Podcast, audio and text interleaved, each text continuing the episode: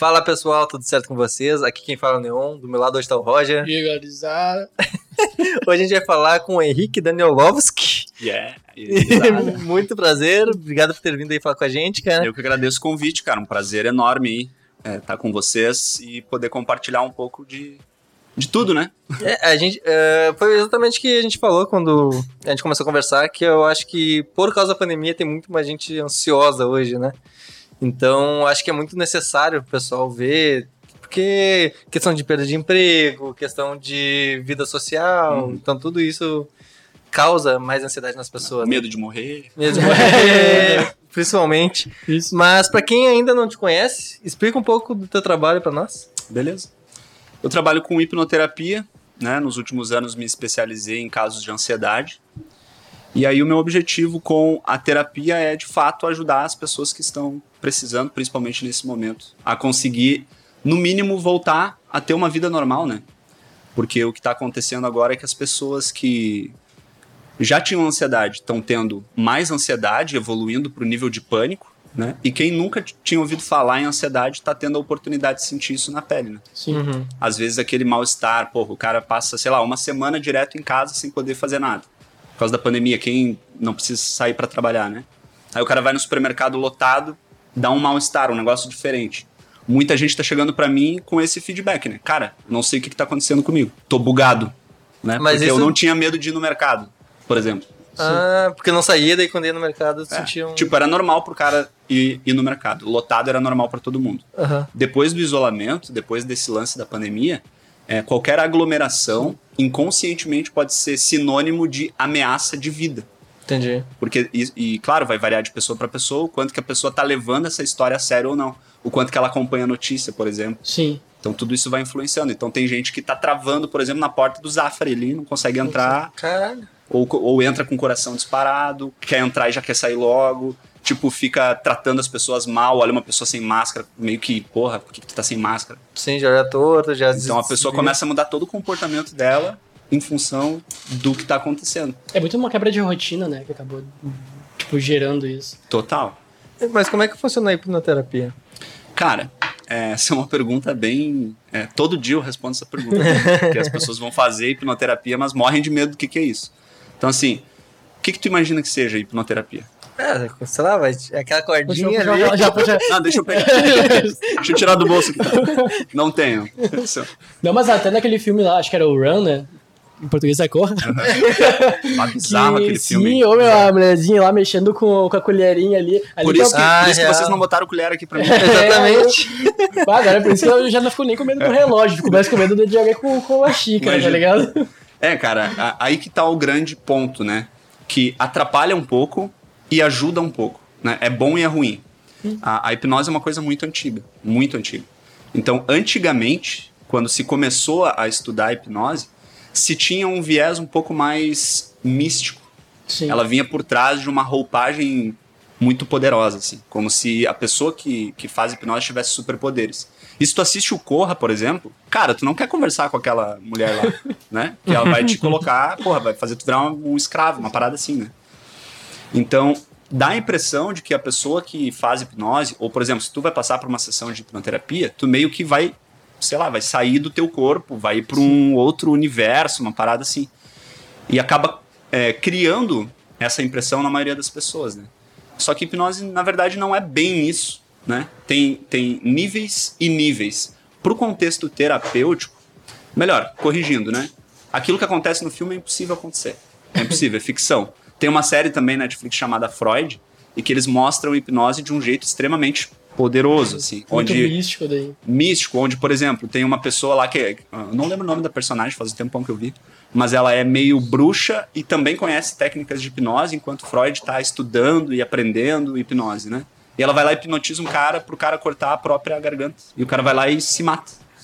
Tipo, isso é impossível, não tem como acontecer. Mas É. claro, se tu for ap- apresentar a hipnose como uma coisa, como ela realmente é num filme, não vai ter muita graça. O legal é tu criar um, Botar uma um- fantasia É, por deixar trás. um negócio muito É. grande, né? É. Então, o que, que é de fato hipnose? Toda vez que você presta atenção em algo, ou que você imagina algo, ou seja, toda vez que tu usa a tua atenção propositalmente ou naturalmente em alguma coisa, E essa coisa a qual tu tá prestando atenção faz tu mudar o que tu tá sentindo, tipo, ficar mais feliz, ficar mais triste, ficar mais animado, ficar mais, sei lá, depressivo, é, sentir vontade de fazer alguma coisa. Toda vez que isso acontece, que a tua atenção mexe no que, tu tá, tu tá sentindo, a gente pode dizer que dentro da tua mente está acontecendo um processo hipnótico. Então é muito mais natural do que a maioria das pessoas imagina. Isso que é muito louco. Então, a pessoa que sofre de ansiedade é uma pessoa que vive hipnose o dia inteiro. Porque ela está imaginando coisas que fazem ela se sentir muito mal. Ela cria um cenário sobre o futuro que não existe, que poderá existir, não se tem certeza, que é um cenário catastrófico. E se colocando nesse cenário catastrófico, ela começa a sentir medo. E sentindo medo, o corpo dela começa a querer se defender. E aí vem os sintomas, que são lá coração acelerado, aquelas coisas todas. Então, o que que é hipnose? É, é o uso da comunicação para mudar como a gente está se sentindo. Isso quando aplicada num contexto terapêutico. Agora, hipnose não é uma coisa que eu faço ou que o cara lá, o bem dormido, acho que é Flávio Puentes, alguma coisa assim, que faz fazia, né? Que é bem conhecido. O que que, o, o, que que ele faz? Ele, através da comunicação, é, induz você a sentir-se de determinadas maneiras. Né? E aí us- usa uma estratégia de comunicação para isso. Mas hipnose acontece em todo momento. Quando a gente assiste um filme, por exemplo, e termina o filme pensando, caralho, mano, vou mudar minha vida inteira agora. Agora eu vou abrir um negócio, vou ficar milionário, sei lá. Ou tu chora no final do filme. Porra, tu prestou atenção em algo, esse algo fez, por algum motivo, tocar a tua emoção e a tua emoção veio à tona. Dentro da tua mente está ocorrendo hipnose. Então, dá pra dizer seguramente que hipnose não é uma coisa que as pessoas fazem. É uma coisa que acontece dentro dos teus pensamentos, quer você queira, quer não. É que acho que o jeito que, ela, que, a, que a hipnose é apresentada pra gente é muito, é muito É. diferente do que realmente é, né? Total. Tipo, do jeito que o cinema nos mostra, a hipnose é um negócio instantâneo e, e que é gerado na. Quer dizer, instantâneo gerado na hora é a mesma coisa. né? Mas, tipo, tu faz ali e já acontece. E, e ao invés disso, é, é todo um processo de sugestão, né? Exato, exato. Claro, aí en- envolve vários fatores, né? Quanto maior for a expectativa da pessoa para o processo, quanto mais ela se preparar, quanto mais ela entender, mais rápido vai ser o resultado. Só que isso não é de fato uma regra, né? Varia de pessoa para pessoa. Mas, por exemplo, se eu chegar pra, que nem tem vídeos na internet, né, virais assim da hipnose, que a pessoa supostamente chega num desconhecido na rua, do nada dá um meio que um susto na pessoa, durma, daí a pessoa meio que cai. assim. Impossível. Fake Tu total. já viu aquele Pyong Lee? Já, claro. E o que, que tu acha? Cara, o que ele faz de entretenimento é uma coisa. O que ele faz de terapia é outra coisa. Mas para algumas pessoas é perfeitamente possível passar por aquelas experiências de tu, por exemplo, a gente fazer um processo e falar que o Roger é o Axel Rose e tu enxergar o Axel Rose. Para algumas pessoas isso é possível. Para a maioria das pessoas não. Eu já tentei passar por essa experiência com a ajuda de colegas que, que fazem hipnose também, que trabalham com isso, e não consegui. Então depende da, do, do grau de sugestionabilidade de cada um. Por exemplo, tem um exercício lá, o mais conhecido de todos de hipnose, que é de ficar com a mão colada, né? Tem gente que fica, tem gente que não fica. Então, assim, não é um poder que tu pode usar para controlar uma pessoa. Essa é uma das grandes dúvidas também. A pessoa chega para fazer terapia e pensa: ah, o Henrique vai desvendar todos os meus segredos. Vou ficar aqui de olhos fechados para sempre. Se a internet cair, já era. Vou, vou ficar em transe profundo pro, pro além, né? E na verdade isso não tem como acontecer. Então, é, respondendo a tua pergunta sobre o, Pyong, de fato aqueles fenômenos acontecem. Mas não é bem da maneira que parece. Então, a maioria das pessoas que passa pelo processo de alucinação, onde ela tem a impressão de estar vendo outra pessoa, ela não enxerga outra pessoa. Ela tem a sensação como se estivesse na frente da pessoa. Tanto que se tu vai ver alguns vídeos, as pessoas se emocionam realmente. Realmente. É muito louco. Então, tem pessoas que são mais propensas a acabar enxergando e outras não. Para esse tipo de fenômeno, sim. Assim como tem exercícios mais bobinhos, como esquecer o próprio nome, ficar com a mão colada, não conseguir mexer uma parte do corpo. Esse é, a, a grande maioria das pessoas consegue passar por experiências assim com mais facilidade. Só que não tem uma regra. Por exemplo, teve uma vez que eu fiz o exercício, é, eu passei pela experiência como sujeito, né, de ficar com as mãos coladas e não consegui me permitir o suficiente para sentir aquilo. Numa outra situação, fui fazer o mesmo exercício e consegui. E numa outra, fui fazer e consegui. Ou seja, Tu não conseguiu desgrudar? não consegui desgrudar até, até receber o comando para soltar. A- ma- mas isso, por que, que uma vez eu não consegui, outras vezes eu consegui, depois não consegui de novo? Porque é uma habilidade mental que pode ser treinada. Então, hipnose fala muito sobre isso. Treinar habilidades mentais. Mas tu tem que estar, tipo, da- tu tem que meio que estar num nível de aceitação de sugestionabilidade, né? Pra te conseguir Tem que, pegar tu isso. tem que chegar e estar assim, cara, eu quero, eu quero, eu quero sentir minha mão colada.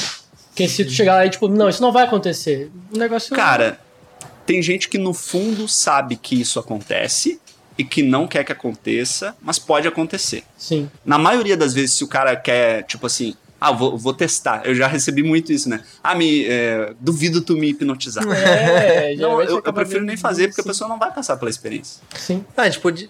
Tu, tu faria com a gente? Pega negócio. teste? Seria legal fazer. Caraca. Então tá. Mas assim, no, Fica até o final. no contexto, no contexto terapêutico, a pessoa já chega pra mim dizendo assim, cara, me ajuda. Até porque geralmente quando o cara quer procurar, né, o cara já tem meio Então, que... a pessoa quando chega pra mim, ela não chega assim, ah, eu quero ver o Axel Rose. ela, tipo assim, ela quer voltar a sorrir, ela quer voltar a poder andar livremente na rua, Sim. ela quer ter um relacionamento bom, ela quer se sentir bem. E, cara, tem gente que acorda sem vontade de acordar, velho. Mas É isso não causa uma dependência? O quê? De quando a pessoa tá mal, ela ter que procurar pra fazer uma, uma hipnoterapia pra melhorar de novo? O que causa dependência é medicação. Depende, né? Depende. é, hoje existem vários tipos de terapias diferentes. O tipo de terapia que eu faço é uma terapia que desenvolve a autonomia da pessoa.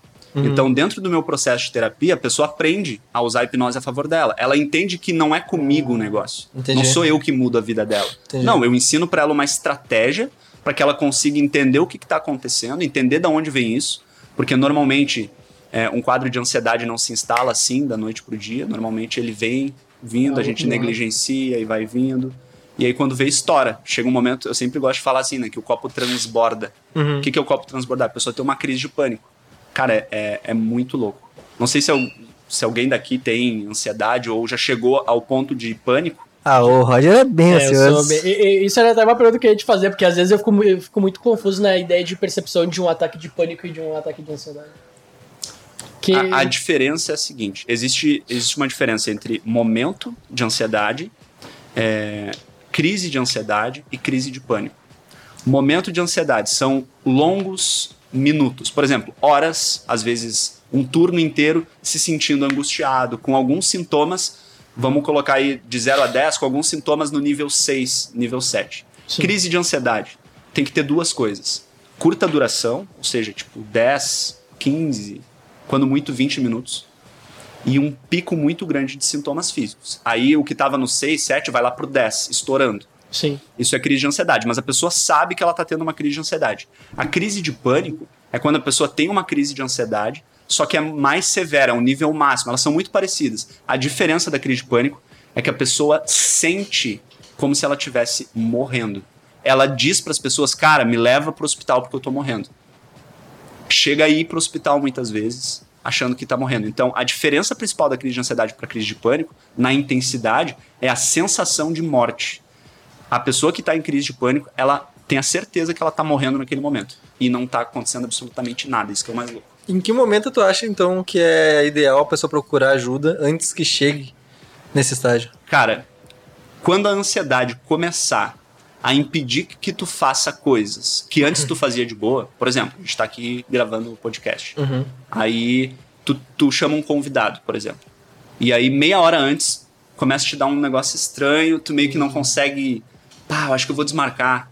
Porra, acho que. Não sei se vai ser legal. Ah, vê se ele consegue outro horário. Começa a protelar coisas que pra ti são muito importantes. Esse é o momento de buscar ajuda. Entendi. Quando ela começar a, a, a te privar de alguma maneira, é o momento de buscar ajuda. E é o maior erro, né? Porque a maioria das pessoas sente isso e deixa. Aí sente de novo e deixa. Aí a pessoa entra no ciclo da evitação. Ela começa a sentir a parada, evita a parada, aí tem um alívio, né? Tipo, ah, desmarquei, ufa, bah, desmarquei. Aí na próxima vai ser um pouquinho pior. Aí tu vai dando corda. E vai acumulando, vai acumulando. É que nem tu falou, né? Daí o copo transborda. Chega num Transborda. ponto que, tipo, o que pode acontecer daí? Cara, essa é uma pergunta que eu recebo muito também. Ansiedade pode matar? Posso ter um AVC? Posso. Pois é. Não. Um ataque cardíaco. Não. Não, não mata, não. Cara. Opa, a garrafa desse bar. É impossível uma pessoa morrer durante uma crise de ansiedade.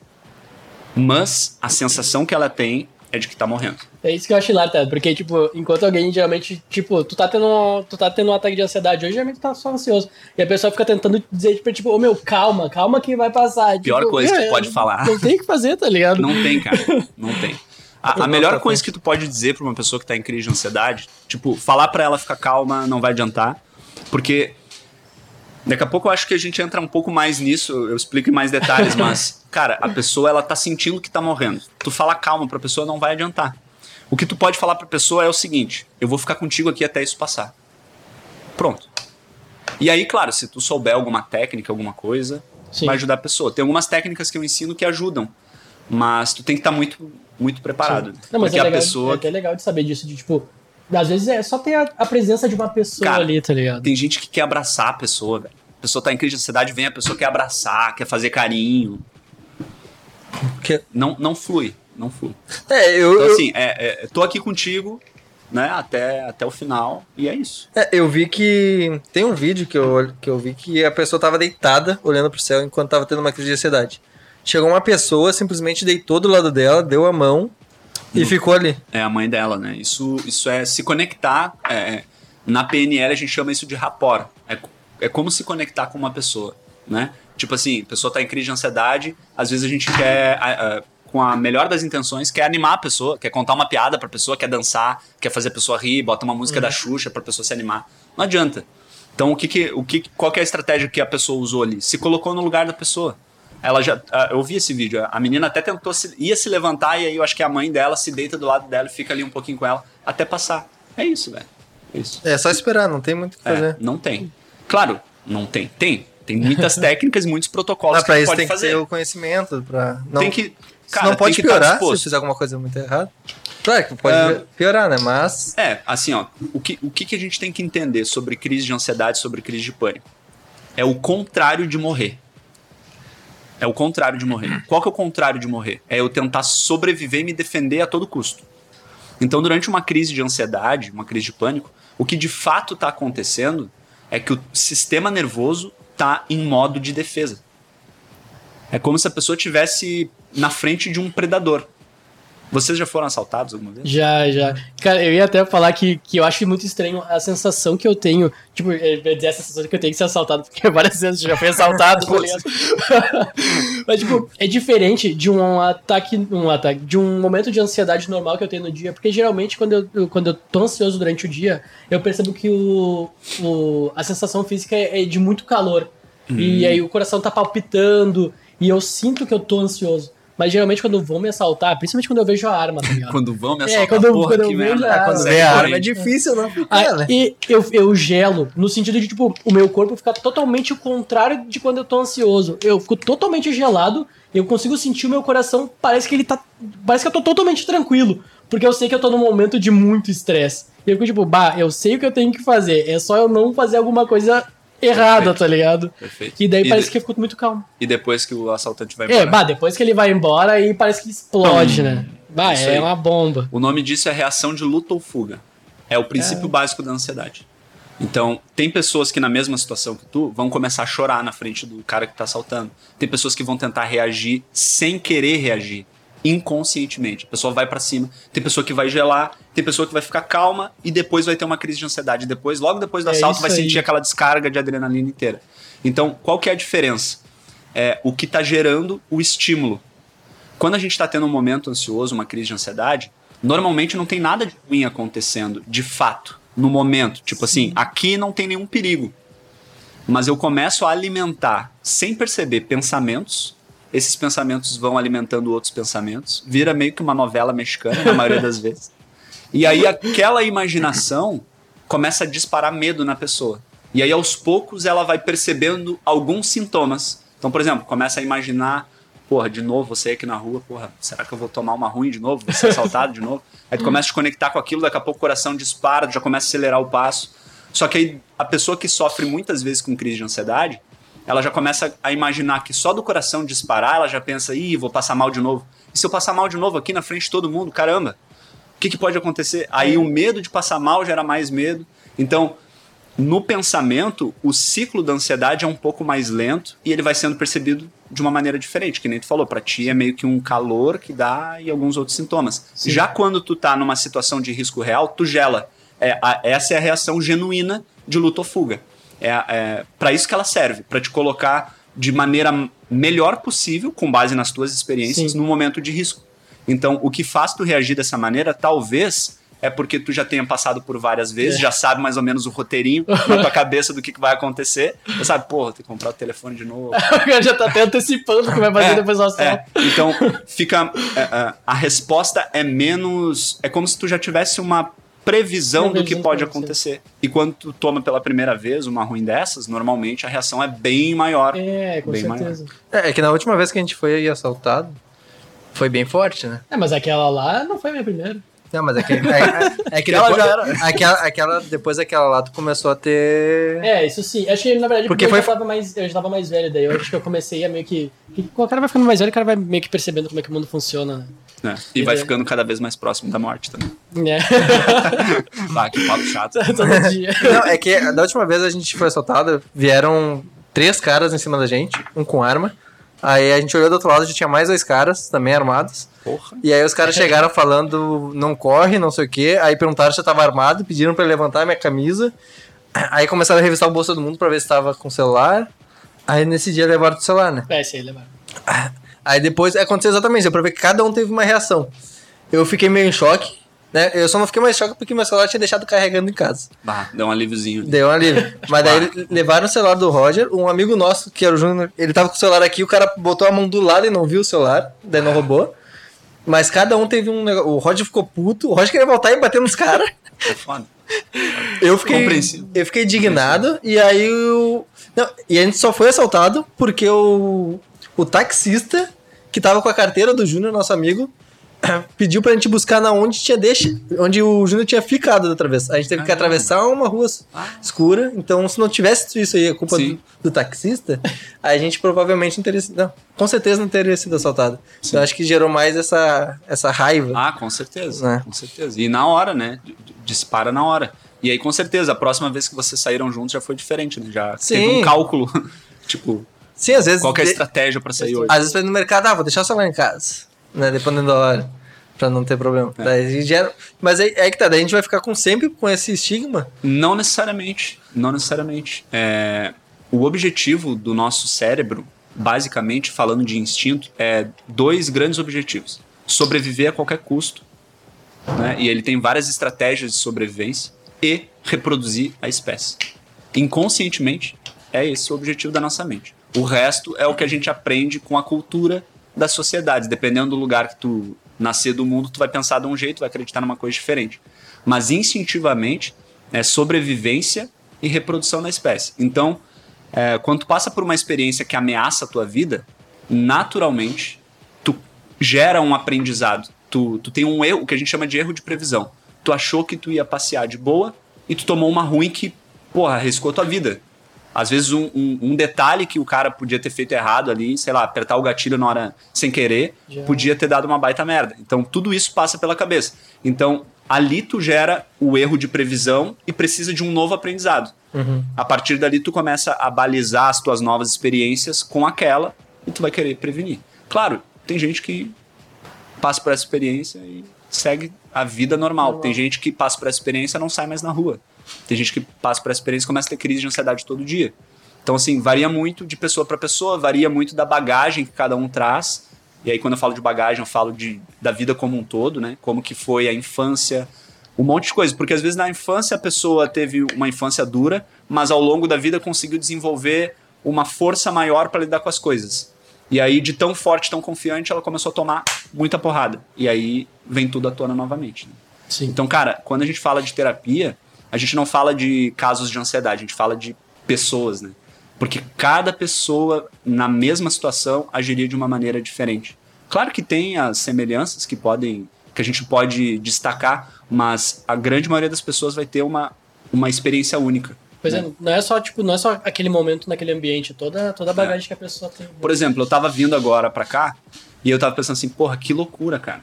Tem gente que nessa situação que eu tô dentro de um carro com outra pessoa, mesmo usando máscara, A pessoa tem uma crise de ansiedade. Ela não consegue. Ela não viria. Daria um jeito de não vir. Porque aqui, aquele ambiente, estar num carro com uma outra pessoa desconhecida, representa um risco para aquela pessoa. E para mim não representa um risco, talvez para vocês não. Mas olha a que Ah, ponto que chega, né? Eu tenho muitos clientes que, por exemplo, não conseguem entrar no supermercado, não conseguem sair para fazer uma caminhada. Tem uma cliente especial que não consegue abrir a janela porque tem medo que entre alguma coisa e vá contaminar a família dela.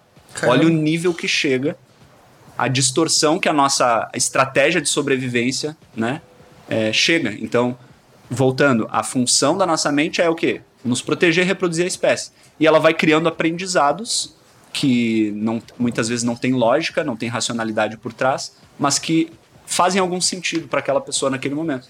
E isso às vezes vira um problemão. E como é que tu faz pra confortar essas pessoas? Por exemplo, essa que não abre nem a janela.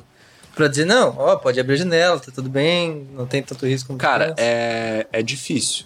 O primeiro passo é, quando a é, é que tem gente que sofre disso Uhum. e não procura ajuda, né? As pessoas que procuram ajuda, elas já têm um, um- vamos usar o mesmo termo, ela tem medo de abrir a janela, mas ela já tem a janela aberta para mudança. Ela já entendeu que ela precisa de ajuda, ela já entendeu que tem algo ali que não tá legal. Então, ela já chega dizendo assim, mais ou menos, só me diz o que eu preciso fazer. O que, que eu preciso fazer para melhorar? Então, através desse canal de abertura, que aí a gente estava falando da hipnose, por exemplo, a hipnose de, de, de palco lá, que a pessoa precisa estar disposto a passar, que a pessoa precisa ter uma, um nível de sugestionabilidade maior. A pessoa para terapia com hipnose, ela não precisa de nada. Não precisa ser suscetível, não precisa de nada. Porque ela che- já chega dizendo assim, cara, me ajuda. Algum jeito eu preciso conseguir viver. Isso aqui não tá legal. Então, aí a gente vai desenvolver os três pilares dentro do meu processo, né, que eu estruturei, que são os três pilares para a pessoa começar a superar isso. O primeiro pilar são as feridas emocionais, o que está por trás daquele, o que que fez com que a, a, a, a coisa chegasse naquele nível. Qual que foi a sequência? E aí vem lá da infância, desde bem pequenininha. Como que reagia a isso? A gente faz um estudo, um entendimento, analisa a rotina da pessoa e a gente vai localizar e tratar as possíveis feridas emocionais, o que está por trás daquilo. Porque normalmente o problema não é de fato o problema. Por exemplo, o fato da pessoa não conseguir abrir a janela por- com, com medo que, que, que fique doente, esse não é o problema. O problema é o que está permitindo que isso aconteça, né? Fazendo com que o cérebro se comporte dessa maneira. Então a gente localiza as causas emocionais disso, e aí a hipnose nos ajuda bastante, porque de olhos fechados é muito mais fácil a gente entender o que está sentindo, a gente pensar sobre nós mesmos, é muito mais fácil trazer à tona lembranças, trazer à tona momentos que a pessoa sentiu ansiedade, para entender quais aspectos que geram medo. Porque ansiedade não é uma doença, a ansiedade é uma resposta ao medo. Então, o que está causando medo? Né? Então a gente vai localiza essas feridas emocionais. Depois tem os, os outros dois pilares do processo, que são novas habilidades mentais. O que, que isso significa? Novos jeitos de pensar. Por que, que quando eu penso que eu vou abrir a janela, eu sinto medo? O que está por trás disso? Então a gente precisa muitas vezes. Ih, cara. Até fazer um treino mental. A hipnose permite que a gente consiga colocar a pessoa nessa situação várias vezes com níveis de enfrentamento onde ela cada vez se sente mais segura para tomar aquela ação, para que quando ela vá fazer essa ação realmente, ela já tenha a previsão de que vai ficar tudo bem. Entende? Além das habilidades emocionais, ah, mentais entram as habilidades emocionais, que aí é como que a pessoa lida com o medo. Quando ela sente medo, o que, que ela faz? Como que o corpo dela se sente quando ela sente medo? Qual que é a primeira reação quando ela sente medo? E aí a gente dentro do processo a gente vai induzir situações de medo para perceber a resposta da pessoa e entender onde pode ter mudança. Então assim, é, não é uma coisa simples, parece simples, né? Quando a pessoa conta lá a história dela, pá, eu tava muito mal, fiz um processo com o Henrique e tô me sentindo bem. Hipnoterapia me ajudou muito. Parece que é muito simples, mas é necessário uma análise profunda da rotina da pessoa, da vida da pessoa, de como que a pessoa conta a própria história, quais palavras ela escolhe para representar aquilo que ela está sentindo, se a pessoa romantiza o sofrimento dela ou não, se aquele sofrimento em si tem algo por trás. Por exemplo, eu tive um caso de uma pessoa que tinha crise de pânico ao andar de ônibus. E a gente foi investigar a história da pessoa, né? entender junto com ela o que, que acontecia. E era uma mulher extremamente independente, uma mulher que fazia tudo, tudo. Andava com o carro dela e ela trabalhava com eventos à noite. Então ela ia, tipo, ela trabalhava com a parte comercial e ela tinha que ir em eventos, em hotéis, para falar com os caras tentar fechar negócio. E o marido dela também trabalhava em outra coisa e era mega ciumento, mega ciumento. Então, enquanto ela era uma mulher de- independente, forte, uma mulher bonita, que tinha atitude, o relacionamento dela era um inferno. O cara ficava no pé dela, Tocando toda hora. nossa, ca- na- esperava ela na porta pra saber, ficava olhando o que, o, o que, que ela. Abusivo? o que que ela- abusivo, abusivo. Um inferno. De tanto acumular é, problemas desse relacionamento, ela começou a se sentir cada vez mais desconfortável com o relacionamento, portanto, queria sempre trabalhar mais. E de tanto Pra trabalhar. ocupar a cabeça. E de, é, e É, quanto, pra sair, ficar longe do cara. tá Exatamente. né? E quanto mais essa mulher trabalhava, mais problema ela tinha, porque supostamente ela podia estar fazendo qualquer outra coisa. Sim. Cara, o relacionamento abusivo é um inferno. Então, a vida dela se tornou um inferno sendo quem ela realmente gostava de ser. Até que uma vez, quando ela estava saindo de casa, logo após ela ter uma briga com o marido, saindo de casa para trabalhar, ela teve uma crise de pânico dentro do carro. Caralho. E aí ela não pôde trabalhar naquele dia. E a partir dali, sempre que ela ia trabalhar, ou tentava ir trabalhar, crise de pânico. Ah, ficou vinculado. Só que aí, olha só a merda que deu. A pessoa que tem crise de pânico, ela começa a ter medo de ter crise. Então ela começou, a, a- a vida dela virou disfuncional. Completamente disfuncional. Não conseguia mais fazer nada. Só que aí, o maridão, que antes era um filho da puta, com perdão da palavra, Não, pode falar o palavrão que tu quiser Ah, aqui. então tá à vontade. Vai, vai lá. o relacionamento que, que antes era uma merda, virou uma maravilha. Porque ela, ela se tornou, naquele momento, uma mulher fragilizada e que dependia dele pra tudo. É, homem, homem tem um problema de, de ter um relacionamento com uma mulher que é empoderada, né? Aham. Que é independente, que, Que é, inde- forte. Exatamente. atitude. Porque daí ele, acha que vai ser ah, descartável. É? Mas mesmo empoderado não, ele vai ser descartável. É só ele ser um péssimo marido, tá ligado? É só tratar Exatamente. bem que ele vai ser de boa, independente se ela for empoderada ou não. Exatamente. E aí, cara, o mais louco aconteceu. Daí ela chegou no consultório e quando a gente foi entender essa história, ela descobriu que ela não queria superar a ansiedade. Não Porque queria. o relacionamento dela ficou tão bom, entre aspas, que ela conheceu um lado do marido dela que ela nunca tinha conhecido. Porque como ela sofria e não saía, não se arrumava mais pra sair, a autoestima foi lá embaixo, a sensação de independência foi lá embaixo, dependia de tudo do cara pra fazer. O cara começou a, a, a falar o que ela queria ouvir, começou a dar atenção, começou a cuidar dela, ela se sentiu cuidada. E pela primeira vez na vida aquela mulher sentiu amor de verdade. Vai ser pressão Entre psicológica, né? Total. Caraca. Aí ficou E aí a gente descobriu que é, existia um ganho por trás. Então, quanto mais ela ficava mal, mais ela ganhava atenção, amor, daquele jeito todo estranho, mas ganhava. Era melhor pra ela. Isso ela me falou, né? Cara, é melhor o estado que eu tô hoje em relação ao meu casamento do que quando eu tava independente, ganhava dinheiro, me Caraca, Olha- meu. peso de valores, né? Pois Então, é. como que a gente consegue fazer com que essa pessoa mude? Porque a maioria das pessoas que sofrem com ansiedade, se a gente analisa, na maioria dos casos, não é uma regra, existe por trás o que a gente chama de ganho secundário. É o que que aquele problema trouxe de bom para a vida da pessoa.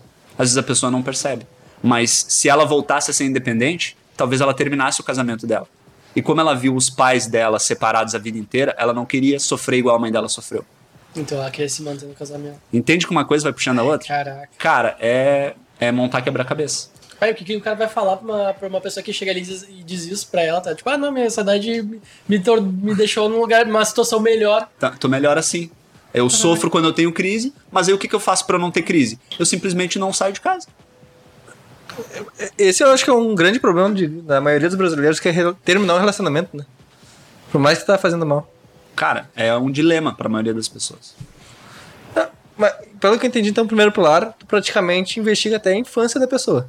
É, não é bem investigação, né? Tipo, Sherlock Holmes liga pra mãe da. Ah, não. é que ela tava é, é, é, é. Primeiro pilar é isso: é entender a estrutura emocional da pessoa, entender a linguagem da pessoa, como que ela se comunica, o que que para ela é certo e errado, o que que para ela é bom ou ruim, qual que é a crença religiosa dela, como que ela vê a ansiedade, o que que é a ansiedade para ela. Mas o que, o que ela tem, né, por exemplo, o que ela carregou durante a infância, tem a deve ser, eu acho que mais que 50% da, da, da culpa, ou, sei lá, do motivo. A influência. De, é, de influenciar o motivo dela estar ansiosa ou deprimida.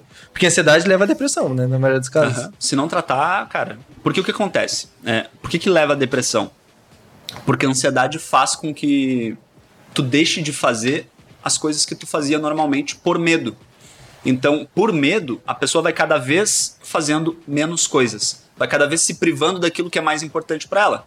Esse exemplo que eu te dei dessa, dessa mulher, é, ela, para ela, o valor liberdade, autoestima, dinheiro era muito alto. Só que não era maior do que relacionamento. Entende? Então, cara, tá tudo interligado. A infância é uma das etapas mais importantes na formação do nosso caráter, da nossa personalidade. A gente é, quando pequenininho, a gente é inconscientezinho ambulante, né? Então é, é, é uma cópia do que a gente vê, do que a gente escuta, do que a gente faz. E é lá que a gente vai dando os primeiros significados para as coisas, né? Então, eu e todo mundo que tá aqui, na verdade, nós somos a mesma pessoa que era, cara, um molequinho que tentava botar o dedo na tomada às vezes, tá ligado? Então, isso influencia diretamente, cara, na resposta que a gente tem de ansiedade. E aí varia de infância para infância. Por exemplo, o meu caso de ansiedade estava ligado à exposição. Quando eu era bem pequenininho, nas primeiras experiências de escola, de apresentar trabalho, eu passei por uma experiência terrível. E aí eu comecei a gaguejar lá na frente, segurando uma folhinha, tremendo, que eu odiava isso. Por ver os outros desconfortáveis, eu não queria fazer. E eu lembro, cara, eu lembro até hoje, direitinho. Eu comecei a tremer, comecei a rir. E aí, quando eu dou, quando eu dou muita risada, eu começo a ficar muito vermelho, né? Uhum. E eu comecei a rir, a sala inteira começou a rir. É, E quando eu ouvi a sala inteira começar a rir, eu não consegui controlar o que eu tava. Eu não sei o que, que eu senti na real. E aí eu comecei a misturar uma risada com um choro. Foi bizarro, assim. Eu, eu meio que engasgava e eu comecei a chorar. E aí eu saí da casinha, velho. Saí. Mas tipo, como assim sair da casinha? Cara, entrei em crise. Entrei em crise. Eu comecei a chorar descontroladamente. A professora me botou no cantinho ali, meio que deixou e seguiu o trabalho. Tive que sair da sala, tá ligado? Caralho. E a partir dali eu nunca mais consegui me comunicar bem com as pessoas, né? Nunca mais, nunca mais. Trabalho pra mim era um inferno, assim, trabalho de escola. Eu fazia, eu era o cara que estudava, que fazia o trabalho e tipo, Na hora que apresentava. Tu fazia e outro apresentava. outro apresentava, ou eu faltava, porque tinha trabalho que era obrigado a apresentar, faltava. Sempre tentava remediar ao máximo pra não precisar Não precisava apresentar. fazer apresentação. Era um inferno. Foi daí que tu começou, de repente, uma terapia, que tu viu que era isso que tu queria? Cara, eu fui evoluindo, algumas coisas eu consegui superar, outras coisas não consegui superar. E aí, a partir do momento que isso começou a me atrapalhar no trabalho, porque eu trabalhava na área comercial antes, tipo, falar pra uma pessoa pra mim era de boa. Se tinha mais de uma pessoa, que nem tá aqui, por exemplo, tem pessoal aqui, pra mim era um inferno. Inferno total. E aí eu, por exemplo, eu tinha que visitar clientes, eu sabia que lá ia ter um cliente. Porra, confiante. Ah, fechava negócio. Perfeito. Agora chegava lá e tinha duas pessoas, ou era o, o proprietário do negócio e mais alguém, lascava. Tremia, às vezes evitava, chegava na porta, voltava. Né? Não é meio que uma sensação de quebra de rotina daí, que geralmente, tá, no ambiente comercial que tu tava, geralmente era na tua rotina, geralmente tu tava ali no teu ambientezinho, atendia o telefone, fazia Uhum. as anotações, mas daí, tipo, uma visita em algum cliente, ou coisa assim, saía da tua rotina. É, mas era uma, uma atribuição pré-estabelecida. Ah. Ou seja, eu era um executivo externo de contas e eu tinha que atender as pessoas. É, fazia parte do meu trabalho. Só que na maioria das vezes, tu vai falar com o cara que assina, o dono do negócio. Só que chega lá, às vezes o cara não tá sozinho. E o simples fato do cara não tá sozinho já quebrava o ensaio mental que eu tinha aqui.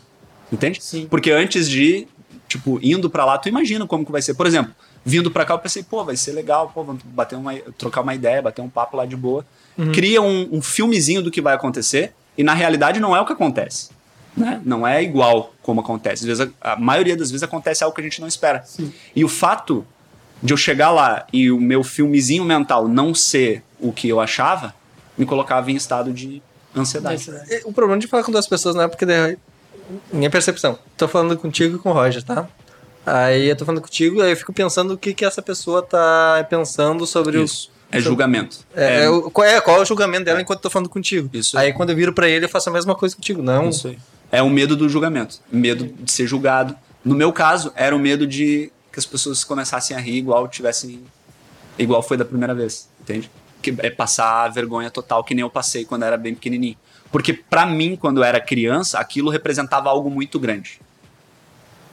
E aquilo vinha à tona. Então, em, em poucas palavras, isso é muito louco. Em poucas palavras, é como se quando eu estivesse na frente de alguém, numa reunião ou em cima de um palco para falar, eu voltasse a ser aquele menino lá. Ah, E é isso que acontece com as pessoas, cara. Na maioria das vezes. Em determinados momentos, a pessoa reage de uma maneira infantil, mas não negativamente infantil. É questão comportamental mesmo. O nosso cérebro não gosta de aprender a lidar com situações difíceis. Sim. Ele só usa o aprendizado que tu já tem. Por isso que eu perguntei do negócio do da rotina, porque eu vejo muito que eu, eu sinto menos ansiedade depois que aquilo se torna repetitivo na minha rotina. Por exemplo, ah, sei lá, tô indo pro trabalho Uhum. todo dia. A o primeiro dia de trabalho, pra mim, é ansiedade lá em cima, tá ligado? Mas, tipo, passou um mês, eu já, eu- que nem tu falou, meio que tá ensaiado, tu já sabe Isso. como é que é. Mas aí, tipo, ah, se tem uma reunião com o cliente, ou se tem alguma coisa que sai daquilo lá, já, já, me, já me ataca o nome disso é habituação. É por isso, todos nós temos isso. E em casos de ansiedade, a gente vai buscar habituação. Ou seja, colocar a pessoa em contato com aquele estímulo para que ela se acostume. É igual dar um grito aqui do nada. Ah, dá um gritão. Tu assusta. Se eu der um grito em seguida, tu assusta menos. Se eu der o terceiro grito, já ninguém se assusta.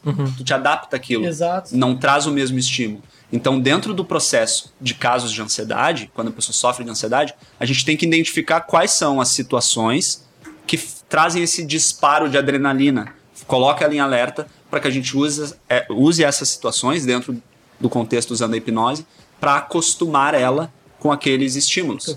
Então, existe um momento de tratar as causas emocionais? Existe. Existe um momento de, quem sabe, ter oportunidade de reviver o que aconteceu? Existe em alguns casos, isso é necessário. Mas existe um momento também de criar as novas habilidades mentais, que é o seguinte: antes eu me sentia muito mal quando fazia apresentações. Agora eu faço apresentações me sentindo, cara, até mais do que eu realmente sou. Entende? Então, através de estratégias mentais, a gente desenvolve essas novas habilidades. Por que, que isso é possível? Aí entra um conceito que eu sempre bato muito em toda sessão, em toda live, que é o nosso cérebro não sabe a diferença de imaginação e de realidade. Isso é uma parada muito louca. É só por isso que quando a gente sonha, a gente tem sensações reais. Porque o cérebro não distingue real e imaginação. A nossa mente racional, o nosso fator crítico, distingue. Por exemplo, se eu imaginar aqui que eu tô, sei lá, andando de carro conversível, eu sei que eu não tô andando de carro conversível. Mas depen- dependendo da minha habilidade de me conectar com esse pensamento, eu posso sentir uma sensação parecida com as referências que eu tenho de como seria andar de carro conversível. É a mesma, mesma coisa que a gente esperar chegar aqui umas 8 da noite e começar a falar de churrasco, de pizza, a gente vai começar a sentir água na boca, vontade de comer, visualmente, né? Ativa tudo aquilo. Então o nosso cérebro nunca vive a realidade. Ele vive a, a tua, né? A nossa percepção de realidade. Então eu passo por essa experiência aqui de um jeito e tu passa de outro, tu passa de outro, porque são percepções diferentes. Então nunca é a realidade. É sempre a nossa percepção da realidade. Por isso que tem gente que fica com muito medo e tem gente que fica, ah, isso aí é frescura, né? É, a gente, Ah, vai lavar uma louça. a, a gente faz os episódios e acha, bah, bah, que episódio do caralho. Aí a gente vai olhar os episódios, bah, não ficou tão bom assim quanto a gente achava. Vai É isso. melhorando. Depende da percepção interna de cada um, né? Sim. Ah, mas voltando à questão da, da infância, tá? Que, falou, que a gente acaba tendo que voltar pra ver os traumas passados. É. O quão, Alguns casos, sim. É, mas o quão, quão necessário tu vê, a, não sei, de repente nas escolas, trabalhar isso com as crianças. Porque quanto mais elas trabalharem, mais. eh, não é calejado que eu digo, mas quanto mais conscientes elas estiverem sobre se autoproteger ou de repente ah, saber é- como se comportar, não sei como é que pode. É essencial, cara. Do- é, até É porque do essencial. jeito que tu falou, ah, eu, eu até acho que é bem, bem legal de se trabalhar, que, que, que tu comece a conversar, tipo, a, eu, eu diria, tipo, botar a criança num- numa terapia desde pequeno, sabe? Mas, tipo, eu não sei se do, do jeito que os pais pos- possam conversar com ela pra auxiliar a criança nesses momentos. Mas nem seus pais, né? A escola também. É, a escola É. também, realmente. Hoje já tem algumas escolas que têm disciplinas de educação socioemocional, é, principalmente escolas particulares, né? Eu acho que na escola, não, não sei se na escola pública tem alguma grade, alguma disciplina Eu- que fale dizer que acho dificilmente. difícil, Acho difícil. bem difícil. Se tiver pouquíssimas, né? Mas a, a maioria das escolas particulares já tem. Inclusive, eu fiz um story esses dias, acho que foi É, ontem, por isso que eu talvez. que eu mostro lá uma revistinha que eu fiquei, cara, fiquei muito feliz, porque na escola que o Murilo, que é o nosso pequeno lá de 5 anos, tem, é, tem, uma, tem um, um conteúdo voltado para isso. Aí tu abre para ler, cara, porra, é um Didático. Foda, assim, muito bom. É, mas pra criança mesmo. Pra didático. criança, voltado pra criança e pros pais, Que né? legal, cara. Pra que o pai também Interage. entenda e aprenda.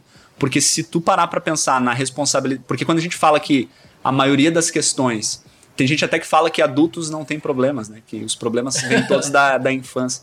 Mas não é bem isso, né? Tem vários problemas que vêm da, da vida adulta, sim. Mas quando tu parar pra pensar na responsabilidade que tu tem é, ao educar uma criança a se tornar pai, né? O quanto que aquela criança vai ser influenciada por ti, tem gente que pira o cabeção, cara. Pira, pira o cabeção. E aí, tentando ajudar, acaba errando. Então, assim, tem que ter esse, esse reconhecimento de que a gente não é perfeito e que não tem como fazer uma educação perfeita pro filho. A gente vai errar em alguma coisa. Mas tem como tu entender estratégias para tentar desenvolver áreas específicas nos pequenos, né? É, Eu acho que é até bom as escolas eh, trabalharem isso, porque dependendo da criança, se tiver problemas em casa, não adianta os pais, porque os pais não vão É, ajudar, entendeu? Aí precisa ter um terceiro pra ensinar É. isso. E, cara, é muito louco porque é muito individual, né? Às vezes, é, é- é, por exemplo, dois irmãos de idade próxima, e aí os pais, por exemplo, um é alcoólatra e a outra, sei lá, viciada em droga. Uhum. E vê aquele relacionamento ruim, aquelas brigas, o pessoal usando droga na frente das crianças. E aí, às vezes, um filho se torna dependente químico e o outro, sei lá, abre uma ONG contra as drogas, tá ligado? Com a mesma criação, vendo as mesmas coisas. Então, na real, A diferença é que um viu o irmão virar dependente químico, né? também. Que daí também. é- teve um incentivo pra ONG. Não dá pra saber ao certo, mas o que sustenta o comportamento que a gente tem, tanto na infância quanto na vida adulta, é o significado que a gente dá pras coisas. Então, pra muitas pessoas, apresentar um trabalho na escola foi de boa, era legal, gostava de fazer para algumas pessoas. Pra mim, o significado que aquilo tinha era bizarro, era algo muito, muito sofrido. Sim, tá aterrorizante. Então, o problema não é apresentar trabalho. O problema é o significado que aquilo tem pra mim. Pra algumas pessoas, abrir a câmera e gravar um story é um inferno. Pra outras pessoas, não. Então, é o significado que tem. E aí, a criança, ela não tem muita bagagem. Ela tá aprendendo, né? Sim. Ela tá sendo influenciada direto. A gente não tem como saber qual que é o significado que a criança está dando para as coisas. Então, nós como seres humanos adultos que queremos formar seres humanos bons, precisamos pensar, porra, como que eu posso comunicar? Como que eu posso falar para essa criança de uma maneira que eu consiga mais ou menos entender o significado que ela vai dar para aquilo? Como que eu posso perceber no meu filho qual que é o significado que ele tá dando? Se aquilo tá sendo de fato muito foda para ele, muito difícil ou muito fácil. É muito louco. E aí a gente começa. Tem várias estratégias que a gente pode estudar de como comunicar com a criança para que a gente consiga, de alguma maneira, tentar controlar esse significado. Pois é, até porque do, do jeito que tu vai explicar pra uma criança não vai ser o mesmo jeito que vai explicar pra um adulto, né? Exatamente. Exatamente. E aí é muito mais fácil mudar o, o quem tá comunicando, né? A responsabilidade da comunicação é do comunicador. Tem muita gente que fala assim: ah, eu falo e tu não me entende. Não, peraí. Eu tô entendendo com base no que tá comunicando. Tenta mudar aí pra ver se eu entendo diferente. né? As pessoas ficam bravas porque a outra não entende. Então, a flexibilidade é nossa de tentar comunicar de um jeito que te, obtenha o resultado que a gente quer. Né? É, mas às vezes também esse nervosismo, por exemplo, de apresentar um trabalho, é muito da falta de preparo, né? Nem sempre, né? Não, sim, mas em, eu, eu, Tem, tem. tem. eu, eu não, eu não sei se- porcentagem, vamos supor, 50% é por falta de preparo, outros 50% é porque realmente a pessoa tem ansiedade. Tipo, eu tava muito preparado pra apresentar o trabalho. Porque eu que fazia os trabalhos. Eu sabia tudo. Mas- mas- Se, alguém, se alguém perguntasse, eu sabia. Mas eu Mas não tava. eu não, é, a preparado falta de, de preparo apresentar. de, de expor aquilo. Isso. Aí sim, total. Isso me lembra que, tipo, eu acho, por parte da ansiedade, é um negócio que, me, que chega a me dar uma agonia. De, tipo, às vezes se preparar tanto, se preparar tanto, tanto, tanto. E daí tu chega no momento de soltar aquela informação e tá tudo, em tá tudo apagado na cabeça. Aham. Não, não, nada, não, vem, nada. Não vem. E aí entra a memória de estado, que é quando tu tá estudando, o coração tá de boa, o corpo tá de boa. é. Memória dependente de estado é o nome desse fenômeno. Aí quando tu tá na frente pra apresentar o trabalho, tu, tu, tu, tu, tu, tu, o coração tá aqui, tu tá em alerta e aí o teu cérebro tem dificuldade de associar aquilo. Então por isso que dá o branco. Então qual que é a ideia? A gente treinar essa habilidade de acessar esse conhecimento em situações onde o coração tá disparado. E é por isso que a habilidade mental é importante. A gente consegue treinar com a hipnose. né? Sa- O mesmo acontece em discussões de, de casal, por exemplo. Tá lá de boa, é, relacionamento fluindo, aí começa uma discussão. Aí a pessoa começa a falar, tu começa a se sentir desconfortável, começa a sentir um pouco de raiva, um pouco de, de medo, um pouco de. Porra, a pessoa tá tentando, tá, sei lá, me criticando. E aí naquele momento começa a vir. Na, naquele exato. Até então tava tudo certo. naquele momento começa a vir na tua cabeça todas as merdas que aquela pessoa já falou pra ti. Bah, histórico ali, ó. Tudo, vem tudo. Puf, ah, mas ela disse isso. 2007. Mas de porra, em 1900. e- Na primeira vez que a gente falou, ela olhou pra mim. Mas tu viu que tu, tu lembra quando tu não quis comer comigo o McDonald's de 2003? É a memória dependente de estado. E isso acontece quando a gente vai falar da infância. Então, quando a gente vai falar da infância dentro do processo terapêutico, às vezes a gente precisa trazer aquela sensação ruim à tona, porque conscientemente a pessoa às vezes não lembra nada da infância. Ah, Henrique, eu não lembro nada da infância, eu consigo fazer terapia? Consegue, porque dentro do processo a gente vai trazer à tona o que está te incomodando e buscar onde que isso, tá, isso que está te incomodando já se repetiu. E aí entra a memória dependente de estado. A pessoa, quando entra naquele estado emocional, aí, putz, lembrei de um bagulho que aconteceu que eu não. Cara, como que eu não lembrava disso? As pessoas falam assim, né? Caramba, como eu não lembrava disso, cara? Isso aconteceu. Então, é a memória dependente de estado. Tu precisa estar naquele estado emocional desconfortável e ser estimulado a trazer aquilo à tona. Às vezes vai, às vezes não vai, depende do momento que a pessoa tá. Cara, esse negócio de trazer emoções à tona, eu não sei. Agora essa, agora essa pergunta, sim. tipo assim. ah, pra- ah, no, no teu ponto de vista, assim, quando tu tá tentando puxar essas emoções da pessoa, tu não, não tem medo de que, sei lá, o, o, ah, o teu cliente surte? Tipo, por trazer É, alguma coisa essa- muito forte? Essa é a maior insegurança de todo terapeuta que tá começando. E se acontecer alguma coisa, cara, e se a pessoa começar a chorar? É, bah, meu medo não é nem ela chorar, sei lá, ela tem um ataque que ele te atacar, tá ligado? Sabe o que, que me fez eh, virar especialista e estudar a fundo a ansiedade? Hum. Uma pessoa que teve uma crise de ansiedade na minha frente, eu não conseguia ajudar ela. Durante uma sessão, tu. Durante uma sessão presencial, isso tem Caraca. uns três anos, talvez. Acho que é mais ou menos Cara, isso. Mas como é que foi? Cara, a gente tava. Ela veio com a, com a queixa de ansiedade, tava sentindo muita ansiedade, e a gente começou a falar dessas coisas, começou a, a, a tentar entender o caso dela. E, cara, a nossa mente, lembra, né? Não, não diferencia muito imaginação de realidade. Quando eu conto pra ti uma história, eu revivo essa história. Algumas pessoas mais, outras menos. Tem gente que ao contar, ao começar a falar do quanto ela tá sofrendo, já vem a emoção, já embarga a voz, já começa a chorar, não consegue segurar a emoção. Então, o que aconteceu com essa pessoa? Ela começou a contar. Até então, eu atendia um pouco de tudo. Um pouco de. A pessoa chegava com um processo depressivo, a gente começava, buscava melhora. Vício, buscava melhora. Ah, fobia específica, tenho medo de dirigir, tenho medo de barata, sei lá. Buscava melhorar. Até então, é, eu não, não trabalhava especificamente com isso. Aí, nessa sessão especificamente, antes de fazer qualquer coisa, antes de, de explicar o que era hipnose, antes disso, ela chegou pra mim e falou: Cara, a ansiedade tá me atrapalhando muito. E eu tô começando. Aí começou a contar. E quando ela começou a contar, ela já começou a embargar a voz. E embargou a voz, ela começou a, acredito eu, né? A se sentir desconfortável, porque tava chorando na minha frente, Sim. o que é normal no contexto de terapia. E ali ela começou a ter uma crise de ansiedade. E, cara, quando ela teve aquela crise de ansiedade, é, é difícil, cara. Tu já teve, acho que tu já teve, né? Uma crise de ansiedade. já, já. É, é, é difícil. Se a pessoa não, ti, não, não tiver a, a consciência do que está acontecendo, a pessoa passa muito mal. Como é que foi tua crise Passa de muito ansiedade? Cara, a- as que eu tive, geralmente. Isso que eu tenho. Eu já tive crise de ansiedade, tipo, em meio de festa e tal. E geralmente, quando eu tenho No ela. meio de festa? Sim, ah, direto, tá ligado? Porque é muita gente na minha volta. E daí acontece alguma coisa que, sei lá, no meio da festa não, não aconteceria, tá ligado? Uhum. Tipo, a, a primeira sensação que eu Erro tenho. de previsão, né? É, exatamente. A primeira sensação que eu tenho. Bom, geralmente porque eu tô be- bem bêbado também, né? Estou levemente É, embriagado. é, geralmente a primeira, a primeira parte da ansiedade ali é todo mundo tá me olhando. E daí tu já começa, tipo, tá.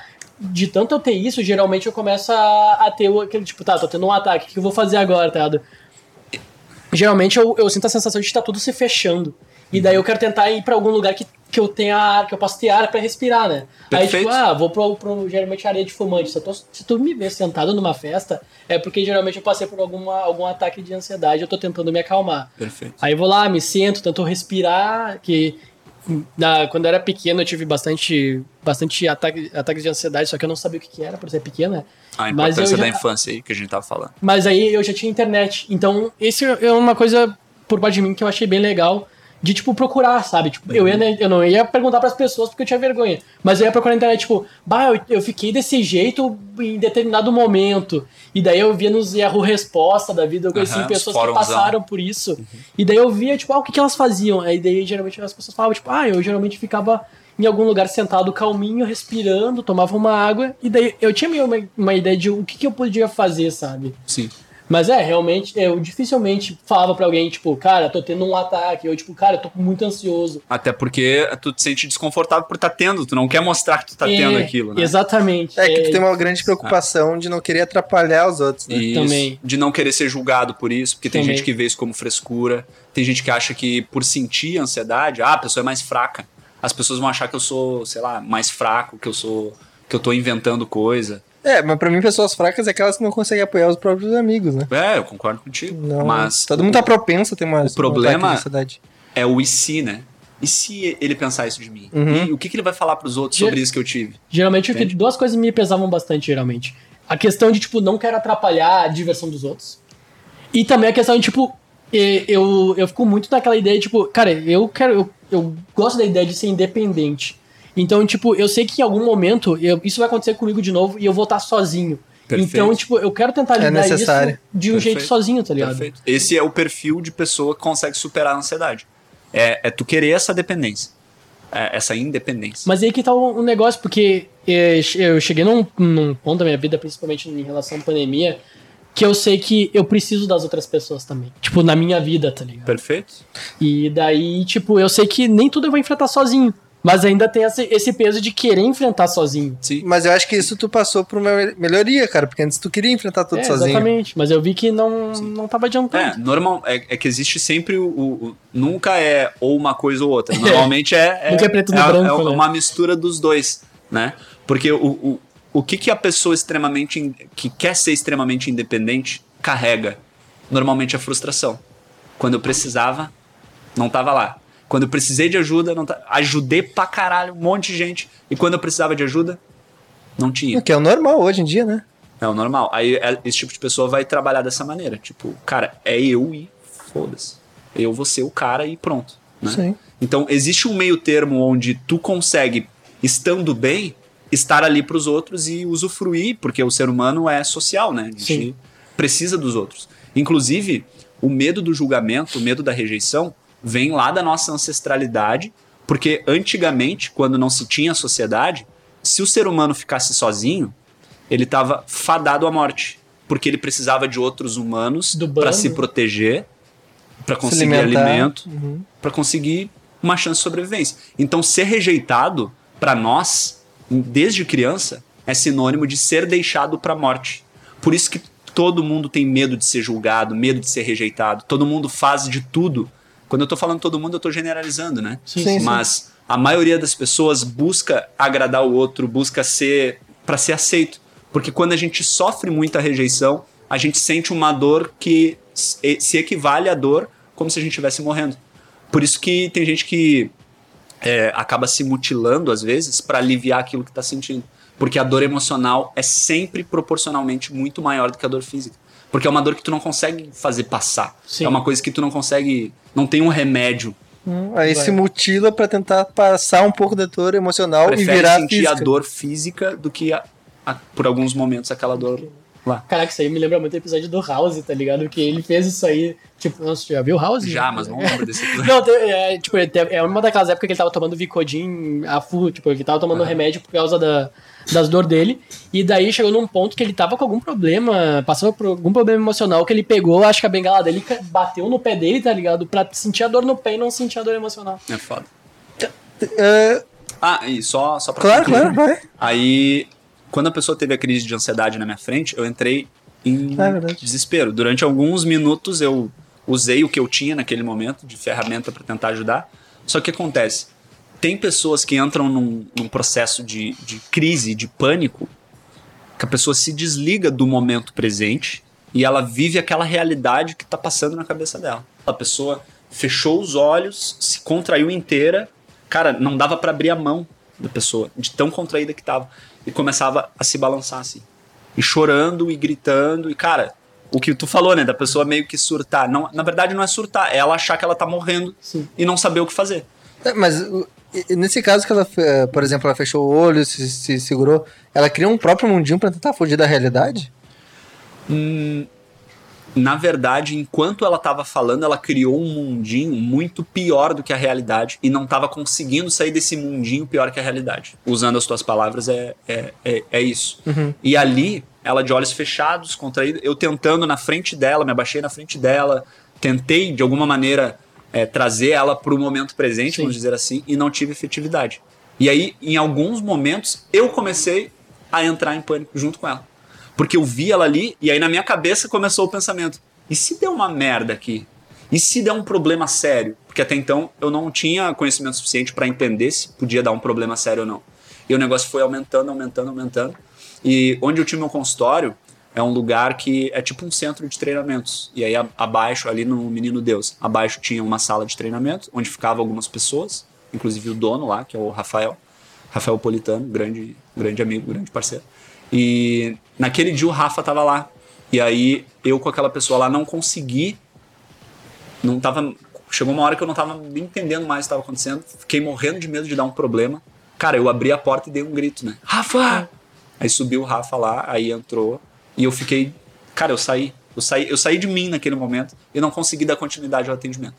E aí ele, com, a, com o conhecimento que ele tem, porque ele também é, faz trabalhos de desenvolvimento pessoal, entende pra caramba dessas estruturas todas, ele que dá, que dá treinamentos para várias pessoas ao mesmo tempo e tal, já tinha uma bagagem, já tinha visto aquilo acontecendo. Sim. Pra mim foi um erro de previsão. Pra ele não. Pra ele era, ah, eu já sei o que que acontece. Ele conseguiu acalmar a pessoa. E naquele momento eu pensei assim, cara, vou fechar o consultório. Nunca mais vou atender. Não posso permitir que isso aconteça. A pessoa vem pra ficar bem. E ela teve um, Pra mim, uma crise que eu nunca tinha presenciado daquele nível. Daquele nível. Mas um nível assim, ó, extremo. Extremo de tu pensar, cara, vou, vou chamar a ambulância. Vou chamar a ambulância. Caraca. Muito louco. E depois dali, cara, eu me questionei, conversei com a Ana, que é a minha esposa. Falei, cara, eu acho que eu vou, Larga. vou dar um tempo. Eu não sei. Comecei, comecei a me sentir muito mal, comecei a, a questionar tudo que eu sabia, tudo que eu tinha estudado, tudo que eu tinha desenvolvido. Ah, naquele momento, os depoimentos que eu já tinha recebido de pessoas que tinham superado tudo não estavam valendo mais nada, porque eu não conseguia ajudar aquela pessoa. E aí eu me questionei. E aí, a partir dali, eu pensei, cara, o Rafa falou pra mim, cara, a partir de hoje, tu vai ser o especialista em ansiedade. Ah, ele que te deu a. Tu tem que usar. Ele falou assim, cara, eu vi que tu ficou abalado. Tu tem que usar isso pra ser a tua maior força agora. É E isso. o cara. Cara, é isso, é muito legal, porque, tipo, é, é, que- é- parece um momento decisivo, né? Aham. Tipo, ou tu, tu abandona, ou tu, tu pega aquilo ali e usa aquilo ali como, como a tua É. força, tá ligado? O, signifi... o significado. O significado. O significado que eu tava dando pra aquilo é. Ferrou. Se não fosse o, o Rafa naquele momento ali, cara, provavelmente eu ia trazer à tona tudo que eu já tinha trabalhado antes Sim. ia vir à tona, mas graças ao que ele me disse naquele momento, e, e- e a Ana também, que é a minha esposa, que falou pra caramba comigo, conversou pra caramba comigo, né? Me mostrou que eu não tava mais vendo, porque eu, eu comecei a ignorar tudo que. Tudo de bom que tava sendo construído e comecei a olhar só para aquilo ali. Sim. Isso é o que acontece na maioria da, da vida das pessoas. As pessoas passam 20, 30 anos muito bem, e por causa de uma grande merda que acontece, a pessoa bota tudo a perder. E ela só consegue enxergar aquilo. E isso aconteceu comigo. Então a partir dali eu pensei, cara, vamos lá. Aí eu comecei a estudar, estudar, estudar, estudar, atender, atender, atender. Só ansiedade. E aí eu descobri, eu entendi, depois de ter passado pela minha transformação, quando eu fui a- a- a entender a estrutura da ansiedade, eu consegui entender como que eu superei, qual- qual- quais eram as etapas que eu precisava para superar aquilo, como que aconteceu o meu processo de superação, e eu comecei a estruturar os meus atendimentos baseado nisso e no que eu estava aprendendo. Aí, cara, acabou. Aí nunca mais eu tive um episódio desse. Porque eu consegui, dentro das sessões, estruturar de uma maneira que a pessoa se sinta tão segura que não tem a chance daquilo acontecer. Então nunca mais isso aconteceu. Já aconteceu da pessoa ter uma reação, uma resposta, mas perfeitamente controlável, onde a gente consegue né, dar autonomia para a pessoa. Sim. Então eu precisei daquele momento para, cara, foi divisor de águas para mim assim. A, a Ana, a Total. tua esposa também é terapeuta? Ela é- também é terapeuta. Ela não atua especificamente só com terapia, mas ela é terapeuta também. Ela trabalha com outras partes, né, de terapia. Por exemplo, ela faz terapia floral, que ajuda as pessoas através de florais, né? Aí Caramba. é, é uma parada diferente que ajuda bastante gente, cara. Então, Como é que funciona esse... cara, é o, o- ela se ela tivesse aqui ela eu não manjo, né? Então, mas é, são compostos de é uma mistura de ervas que geram compostos. Tem pra vender na farmácia, por exemplo. Uhum. Então, qual, qual que é o trabalho dela? A pessoa chega e diz assim, cara, é, tô sofrendo de ansiedade. Daí ela faz uma anamnese com a pessoa, entende quais são os elementos, como que é o comportamento da pessoa, e baseado nisso ela passa um, receita um floral. Aí ela, ela entende quais são os compostos necessários para ajudar. Né? É um processo fitoterápico, natural. como se Natural. fosse- Cara, eu acho isso muito incrível, sabe? A quantidade de, de coisas naturais que a gente tem à nossa disposição que podem auxiliar nisso, sabe? Tipo, cara, eu já eu ouvi falar até que, tipo, ah, o cara colocar uma. tomar um, um chá de alecrim ou deixar uma coisa de alecrim ali já te ajuda também em relação a isso. É, cara, hoje tem é, aromoterapia, por exemplo. E Cromoterapia, que é o uso da- das cores, o quanto a cor influencia no teu estado interno. Musicoterapia, porra, quer falar de música é por emoção, né? O cara consegue transformar emoções em palavras, em ritmos e melodia. Uhum. Então, existem diversas ferramentas que Que tu pode trabalhar. para se desenvolver. Cara, isso é muito legal. É, e tem gente tomando taxa preta, né? Eu acho- Exatamente. Hoje pô. taxa preta tu veio como um, um, qual é? um rival das pessoas da, pra, pra enfrentar Ah. esses problemas. Cara, o maior rival que uma pessoa pode ter é ela própria. Porque o que acontece? O remédio tarja preta, ele age na química do cérebro. Ou seja, normalmente ele vai ter um resultado, claro, adaptação ali de 15 a 15, 20 dias. Mas quando tu ajusta a medicação certa pra ti, o resultado é muito rápido. E esse é o problema. As pessoas querem resultados muito rápidos. Aí o que que tu vai querer? Tu vai querer ficar lá com o Henrique seis semanas fazendo hipnose, desenvolvendo habilidades, enfrentando coisas que te incomodam, conversando sobre a tua infância, descobrindo a- a- as feridas que tu carrega na tua vida. Tu vai querer isso? Ou tu vai querer tomar um comprimido que faz tu dormir de boa? De um dia pro outro melhor. Ah, Ou mas um é comprimido que, ah, sentiu que. Comecei a sentir crise, vou lá e puf. Palpitou Ah, passou. mal, né? Passou. Ah, mas é uma falsa ilusão de melhora, né? Mas, Uma falsa É, uma ilusão de melhora. mas o que as pessoas querem é o retorno imediato. Pra ter uma ideia, as pessoas chegam e falam, falam pra mim assim: quantas sessões pra eu ficar bem? Já quer estimar, né? Já quer o retorno imediato. Então, o maior vilão da medicação é a pessoa que usa. Ah, é é- o condicionamento que ela cria. Ah, mas a pessoa ansiosa vai querer acabar Vai querer. logo, né? Vai querer. E Complicado. Esse negócio do tempo fica me, fica me batendo. né? O negócio que me veio até no início, da verdade, das conversas. Que, tipo, a pandemia, meu. Eu imagino a quantidade de pessoas que começou a realmente se preocupar com esse, com esse, com esse tipo de. Com, com a ideia de se preocupar com o seu interior porque teve que ficar em casa sentado porque não podia sair. Então, tipo, não, não tem mais aquele meio de, tipo, ah, chegou o final de semana, eu vou ir pra festa, coisa assim. Não, tu tem que ficar em casa. Então, tipo... Tu tem que conviver com a tua família. Exatamente, sabe? E, e daí, agora tu tem o tempo pra poder, tipo, se cuidar. Perfeito. É, tem- E, e aí as pessoas entram em colapso. Porque a maioria das pessoas nunca tinha parado pra pensar sobre si mesmo. Porque, cara, estamos com o celular aqui, uma câmera ali, os brother ali atrás, mais uma câmera aqui, luz, microfone. É estímulo pra caramba. E a vida de todo mundo é estímulo pra caramba. É, é, cara, é, tu assistir Netflix rodando stories, velho. Tá ligado? É Sim. multitela, multiatenção enquanto o filho tá lá brincando e a esposa tá conversando contigo. Aí tu tá olhando o story, a TV, ouvindo e ainda percebendo o que tá acontecendo no ambiente. E aí do nada tu meio que tem que ser privado de, de sair, tu não pode mais ir pro supermercado, tu tem que ficar ali, aí tu tem que conviver com a pessoa o tempo todo, tu não tem o teu momento, a tua fuga. Sim. Então, cara, é, é difícil. É, eu, eu fiz uma, uma mini palestra lá no trabalho essa semana falando sobre hobbies e a, e, o, a- e a ajuda do hobby sobre na sua vida pessoal. Porque hobby, por exemplo, eu até comentei, ah, se tu tem tua esposa, tá? E tu tem um filho. É complicado, tu sai do trabalho, tem um hobby. Mas eu falei, ah, o que tu pode fazer é, um dia tu faz teu hobby, outro dia tua mulher faz. Ou, ah, eu vou ficar uma hora, outro dia outro. Porque senão vai causar problema no relacionamento, vai causar problema no trabalho, que é o Total. que eu tava tendo no ano passado. Um dos motivos de criar o podcast, além de querer ajudar os artistas do Sul, era nos ajudar. Porque a gente tava num momento complicado, eu tava num momento bem foda. E eu tenho um problema, desde o meu passado, que eu tenho um problema de me expressar. E eu tô vendo melhoras. Não tá. Claro, tô longe do que eu quero, mas tô vendo melhoras a cada episódio.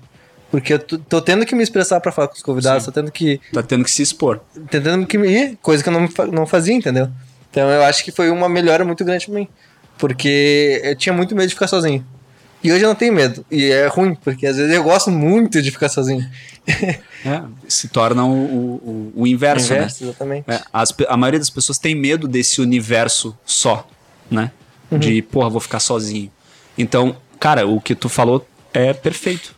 Ter um hobby, ter, ter um momento teu contigo mesmo é essencial pra todas as pessoas. E tem pessoa que só de ouvir isso já tá pensando, ih, mas pra mim não. Eu, eu fico com medo de ficar sozinho, eu não, não consigo.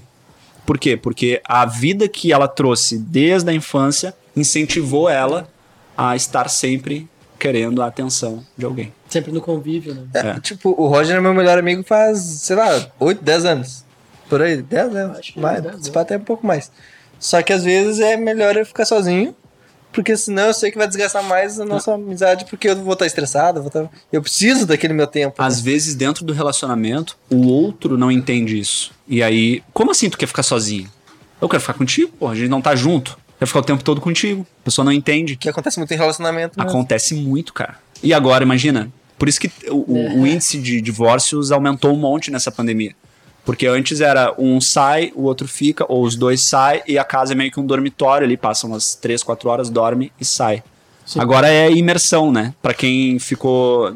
para quem pôde praticar o, o- o isolamento, o distanciamento e trabalhar de casa, por exemplo. Imersão. Almoço, janta, todo dia Tudo ali. junto. É, eu moro, eu e meus gatos, eu trabalho, fico o dia inteiro em casa. 24 horas eu tô em casa. É, então. Imagina. E pra tu explicar pra pessoa, ah, eu quero ficar de boa ali no quarto vendo uns vídeos, só isso que eu quero. Ah, não, mas vamos ficar aqui juntos, todo mundo interagindo. Não, mas eu quero ficar de boa ali. Às vezes a pessoa não entende. É foda. É, é, pe- pensa que de repente ela seja o problema. Exatamente. Como assim? Tá de saco cheio da, de mim? É, mas, mas é que tá, eu acho que tem do- do- do- dois viés, dois problemas, tá? A pessoa que acha que ela é o problema e a pessoa que quer ficar sozinha não explicar que é só ficar sozinha. Entendeu? Daí vai alimentar aquilo porque. Não, eu só quero ficar sozinho, sai de perto. Aí, é. Ou é muito mais fácil falar, não, eu só quero ter meu, meu momento, eu preciso disso. Depois a gente fica junto. Aí entra a bagagem individual de cada um. Se comunica, se comunica. Ah, isso aí, se ela me conhece, ela tinha que saber que eu gosto do meu tempo. Tem gente que é assim. Ah, então tem- depende de cada um. Ah, mas se, se tu me conhece, também tem, tinha que entender que às vezes eu tô mais frágil ou que eu tô passando por um momento conturbado. Exatamente. O maior problema de relacionamento, a, a grande maioria dos problemas de relacionamento se resolve ajustando comunicação. Tem casal que não conversa, velho. Simplesmente não conversa. eu não Fica assim, ó. Fica eu achando uma coisa e tu achando outra. E a gente é, convive com esses achismos como se eles fossem a realidade. E aí eu faço um monte de coisa com base no que eu tô achando que tu tá entendendo, que tu tá pensando, e vice-versa, e dá uma merda gigante. Aí- Porque não falou, velho. É, daí começa a alimentar um monte de coisa errada. Tem uma coisa que eu peço para os meus clientes fa- fazer quando é quando é questões, quando eu percebo questões relacionadas à relação é, entre um casal, né? É, que eu chamo de alinha merda.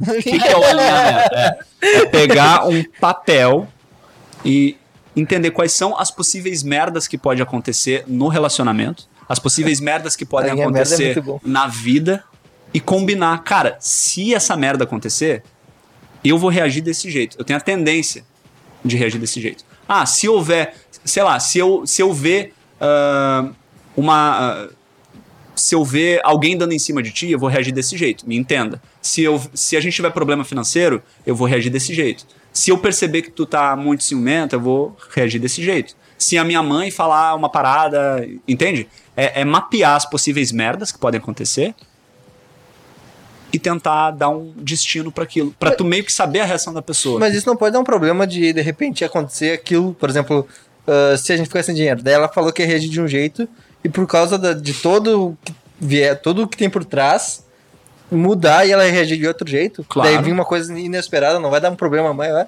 não vai dar um problema maior porque a pessoa é, alinhou contigo qual que é a expectativa dela. E aí tu tem que ter a flexibilidade de saber, porra, isso aqui é o que ela achava, mas o que tá acontecendo é tão forte que ela tá agindo diferente. Mas o que ela realmente pensa é isso. Porque às vezes a gente, na hora da emoção, fala um monte de merda que a gente não queria falar. Sim. E não é às vezes o que a gente pensa. É só um monte de coisa que tá acumulada com base no que a gente tá achando. Ou seja, a realidade da coisa é o que ela botou no papel ali. Só que às vezes ela não consegue lidar com aquilo. Sim. Mas o simples fato de tu saber aquilo já deixa o negócio mais tranquilo. Então, tipo assim, ah, eu sei que a forma dessa pessoa reagir quando a grana tá curta é que ela fica muito apavorada e quer trabalhar loucamente. Ah, é uma pessoa que não pensa, por exemplo, em, em ter lazer, em ter momentos a dois quando tá sem grana. Então, beleza, eu sei que ela trabalha assim, não é porque ela não gosta de mim, é porque é assim que ela reage nesse momento. Então, se eu vejo a pessoa tendo um- uma mudança de comportamento no casal que fez o a linha merda, a- a- tu notou a mudança de comportamento, já consegue deduzir, porra, acho que ela tá precisando de um apoio, vou trocar uma ideia. Porque eu, eu entendo que quando ela fica mais assim, é porque tal, tal coisa está acontecendo. É uma tentativa, né? É, de mapear eventuais riscos. Vai ter erro, é óbvio que vai, não tem como a gente saber como a gente vai reagir. Mas é, uma, é um jeito, talvez, mais fácil de, de, de estruturar essa parceria entre duas pessoas, né? Essa comunicação mais clara. E aí começa, claro, com o passar do tempo, cada vez tu conhece a pessoa mais, né? Mas tu podendo fazer esse alinhamento, fica muito menor a chance de tu ficar achando coisa da pessoa. Eu, eu, eu não entendo. Pra mim, um relacionamento, o teu parceiro ou tua parceira tem que ser teu melhor amigo, Né? né? Porque senão como é que tu vai ter um relacionamento com alguém que não é o teu amigo, uh, amigo suficiente? Porque senão não vão se entender. Cara- Uh, daí parece que é simplesmente uh, um relacionamento carnal. É. Tem que, é, tem que ser o melhor amigo e outras cocitas más. Tem que ter, tem que ter um, um- Porque é uma escolha, né, cara? Ah, mas Porque- coisitas mais vem com o tempo também, né? É, mas é uma escolha. Porque lembra que a gente falou da habituação? Ah, eu dou um grito e aí tu te assusta e depois nos outros gritos tu não te assusta mais. O mesmo acontece com a habituação de estar com uma pessoa. O que acontece? A gente não, a gente não se apaixona ou gosta da pessoa pelo que ela é. A gente se apaixona e gosta da pessoa pelo que a gente cria, a representação que a gente dá para aquela pessoa. Então, tu alimentar essa representação ao longo do, de um relacionamento longo é um dos maiores desafios que tem. Porque se tu simplesmente ir vivendo, uma hora tu vai tratar a pessoa que tá do teu lado como um amigo. Se vocês não tiver essa conexão, Sim. essa escolha todos os dias. Sim. Porque aí tu começa a questionar um monte de coisa. Então, é preciso esse alimentar, né? O dia pós dia. Porque senão tu te habitua com a pessoa. Então, cara, é muito louco. Tu conhece a pessoa, tu tem uma visão sobre aquela pessoa e ao longo da vida tu vai conhecendo a pessoa, essa coisa vai mudando. E dependendo de como muda, acaba. Ou fica muito mais foda. Então, saber que tu pode construir isso, saber que tu pode escolher como tu te sente em relação àquela pessoa, saber que tu pode olhar para as coisas que tu quer olhar conscientemente, te dá muito mais facilidade de ter um relacionamento bom do que se tu simplesmente vivendo, sem saber que isso acontece. As pessoas não entendem porque que, ah, acabou do nada o relacionamento. Meu, Nunca do nada. isso não existe. Não existe. É muito louco. Então essas representações aí, bah. Tem uma coisa até que a. Que, que eu vejo em pessoas que quando tu fica muito ansiosa e tá cheio de coisa, por exemplo, trabalha e estuda, que é um caso, grandes casos brasileiros de que trabalham e estuda, que é deu alguma merda, ela já quer largar tudo. Né? Ah, já quero sair do meu emprego, já quero parar esse meu estudo porque eu não tô feliz. Só que é simplesmente ansiosa porque ela tá cheia de coisas pra fazer. Ah. Como é que a pessoa pode, pode lidar com isso? Porque senão, se ela não ah, trabalhar essa melhora, toda semana ela vai querer largar, pode acabar largando e claro, vai se arrepender e vai ser muito pior. É. Como é que tu acha que ela pode Cara, tem um exercício que eu sempre sugiro pra quem sofre de ansiedade e tem esse tipo de comportamento. O nome desse exercício é painel de controle. Painel de controle visual. Pega uma folha, traça uma linha vertical no meio, dividindo em lado esquerdo, lado direito. Lá no topo, cara, é, é bem simples. Escreve assim: não posso controlar. Do outro lado, tu escreve assim: posso controlar. E aí tu começa a mapear nas coisas que mais estão te incomodando. Então, por exemplo, no meu trabalho, sei lá, vamos pegar uma pessoa que, sei lá, trabalha numa empresa e aí tem chefe acima dela. Quais coisas no meu trabalho eu posso controlar? Aí bota ali na lista das coisas que eu posso controlar. Quais coisas do meu trabalho eu não controlo? Eu controlo se o chefe gosta ou não de mim? Não. Não controlo, boto lá. Eu controlo se eu vou atingir minha meta ou não vou? Talvez. Mais ou menos. Mas eu não tenho a certeza do futuro. Sim. Então, eu posso controlar e não posso. Eu colocaria no não posso controlar. E aí eu vou selecionando tudo que eu não posso controlar. Normalmente, tudo que não sou eu, tudo que não compete a mim, são coisas. Só a mim, né? É, são coisas que eu não posso controlar. Então eu vou encher essa lista de coisas que eu não posso controlar e vou parar e vou olhar pra mim. Mas o que, que eu posso controlar? Eu começo a colocar tudo que eu posso controlar. O horário que eu chego, o quanto eu me dedico em cada reunião que eu faço, uh, o quanto eu estudo e aprofundo mais sobre aquele assunto. Isso eu posso controlar. A partir do momento que eu vejo o que, que eu não posso controlar e o que eu posso controlar, para a lista das coisas que não pode controlar, para cada uma delas que forem importantes, que normalmente é o pensamento que está fazendo a pessoa quebrar a cabeça, eu crio três maneiras de amenizar aquilo. Ou seja, eu não consigo resolver, mas eu posso amenizar. E para as coisas que estão no meu controle, três formas de resolver. Realmente, atitudes que vão fazer eu resolver aquilo que está me incomodando. Então, o exercício é o seguinte: pega o pensamento que está te atrapalhando e joga no painel de controle. Isso está na minha mão ou não está na minha mão? E o segredo é focar toda a tua energia em coisas que estão na tua mão. Hum, legal, tá legal. Tu quer água aí, Rod? Não, não precisa. Valeu. Eu tô Carlos. de boa. Eu posso abrir a janela aqui, Carlos? Cara, tu sabe que uma coisa que, que, eu, que eu percebi que fez um, um alívio, me deu um alívio em relação à minha ansiedade. boa? Foi. Só que o problema é que eu percebi isso muito, muito mais velho, tá, do que eu esperaria. Era que era a percepção de que eu não consigo controlar tudo. A ideia de controlar tudo é o que geralmente era um dos pontos que me dava mais ansiedade, porque a gente meio que tem uma ideia de que a gente consegue controlar tudo, né? Tipo, ah, eu eu sei que eu não consigo controlar as ações das pessoas, mas eu posso tentar controlar o, sei lá, o jeito que ela vai fazer aquela coisa, por exemplo, É. sabe? E daí a percepção de que tu não consegue controlar tudo. Tu consegue controlar as tuas ações, mas o restante é O maior erro do ser humano é achar que ele pode controlar as paradas tudo. O que aconteceu nessa pandemia? Não temos controle de nada. Nada, nada, Meu, nada. uma doença tomou conta do mundo inteiro e não tem o que fazer, velho. Fica em casa, usa máscara. É tipo assim, usa máscara é algo senão alguém vai morrer. Ou, ou tu ou alguém da tua família. Sim. Imagina. Então a maior ilusão da pessoa que sofre de ansiedade é, na- na verdade, o maior artifício que ela tem é criar estratégias para ela achar que ela controla. E aí hoje, com o avanço da tecnologia, que é super positivo em vários aspectos, a gente tem a falsa sensação de ter controle sobre as pessoas, de ter controle sobre o que ela vai achar. Então aí a gente entra num assunto muito louco que é o poder que a tecnologia tem de influenciar o nosso comportamento. Então, ah, eu consigo saber aonde a pessoa tá, porque ela fez o check-in, ai, mas será que ela foi? Será que ela foi onde ela me disse que foi? E aí eu dou um jeito de rastrear a localização da pessoa. Então eu vou me cercando de ferramentas que me dão controle. E eu me acostumo a meio que saber tudo que tá acontecendo. E quando acontece algo que eu não esperava, vou morrer. Entende?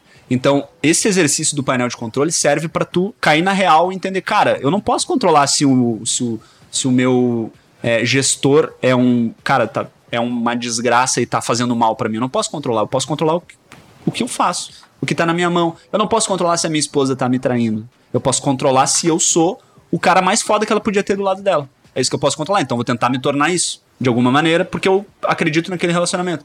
Então, quando tu começa a olhar para as coisas que estão na tua mão e para as coisas que não estão na tua mão, buscar uma maneira de amenizar, aí a chave começa a mudar. Inclusive, esse exercício é um exercício que eu trago para todo mundo que começa o processo de terapia comigo. O painel de controle tem que estar em dia.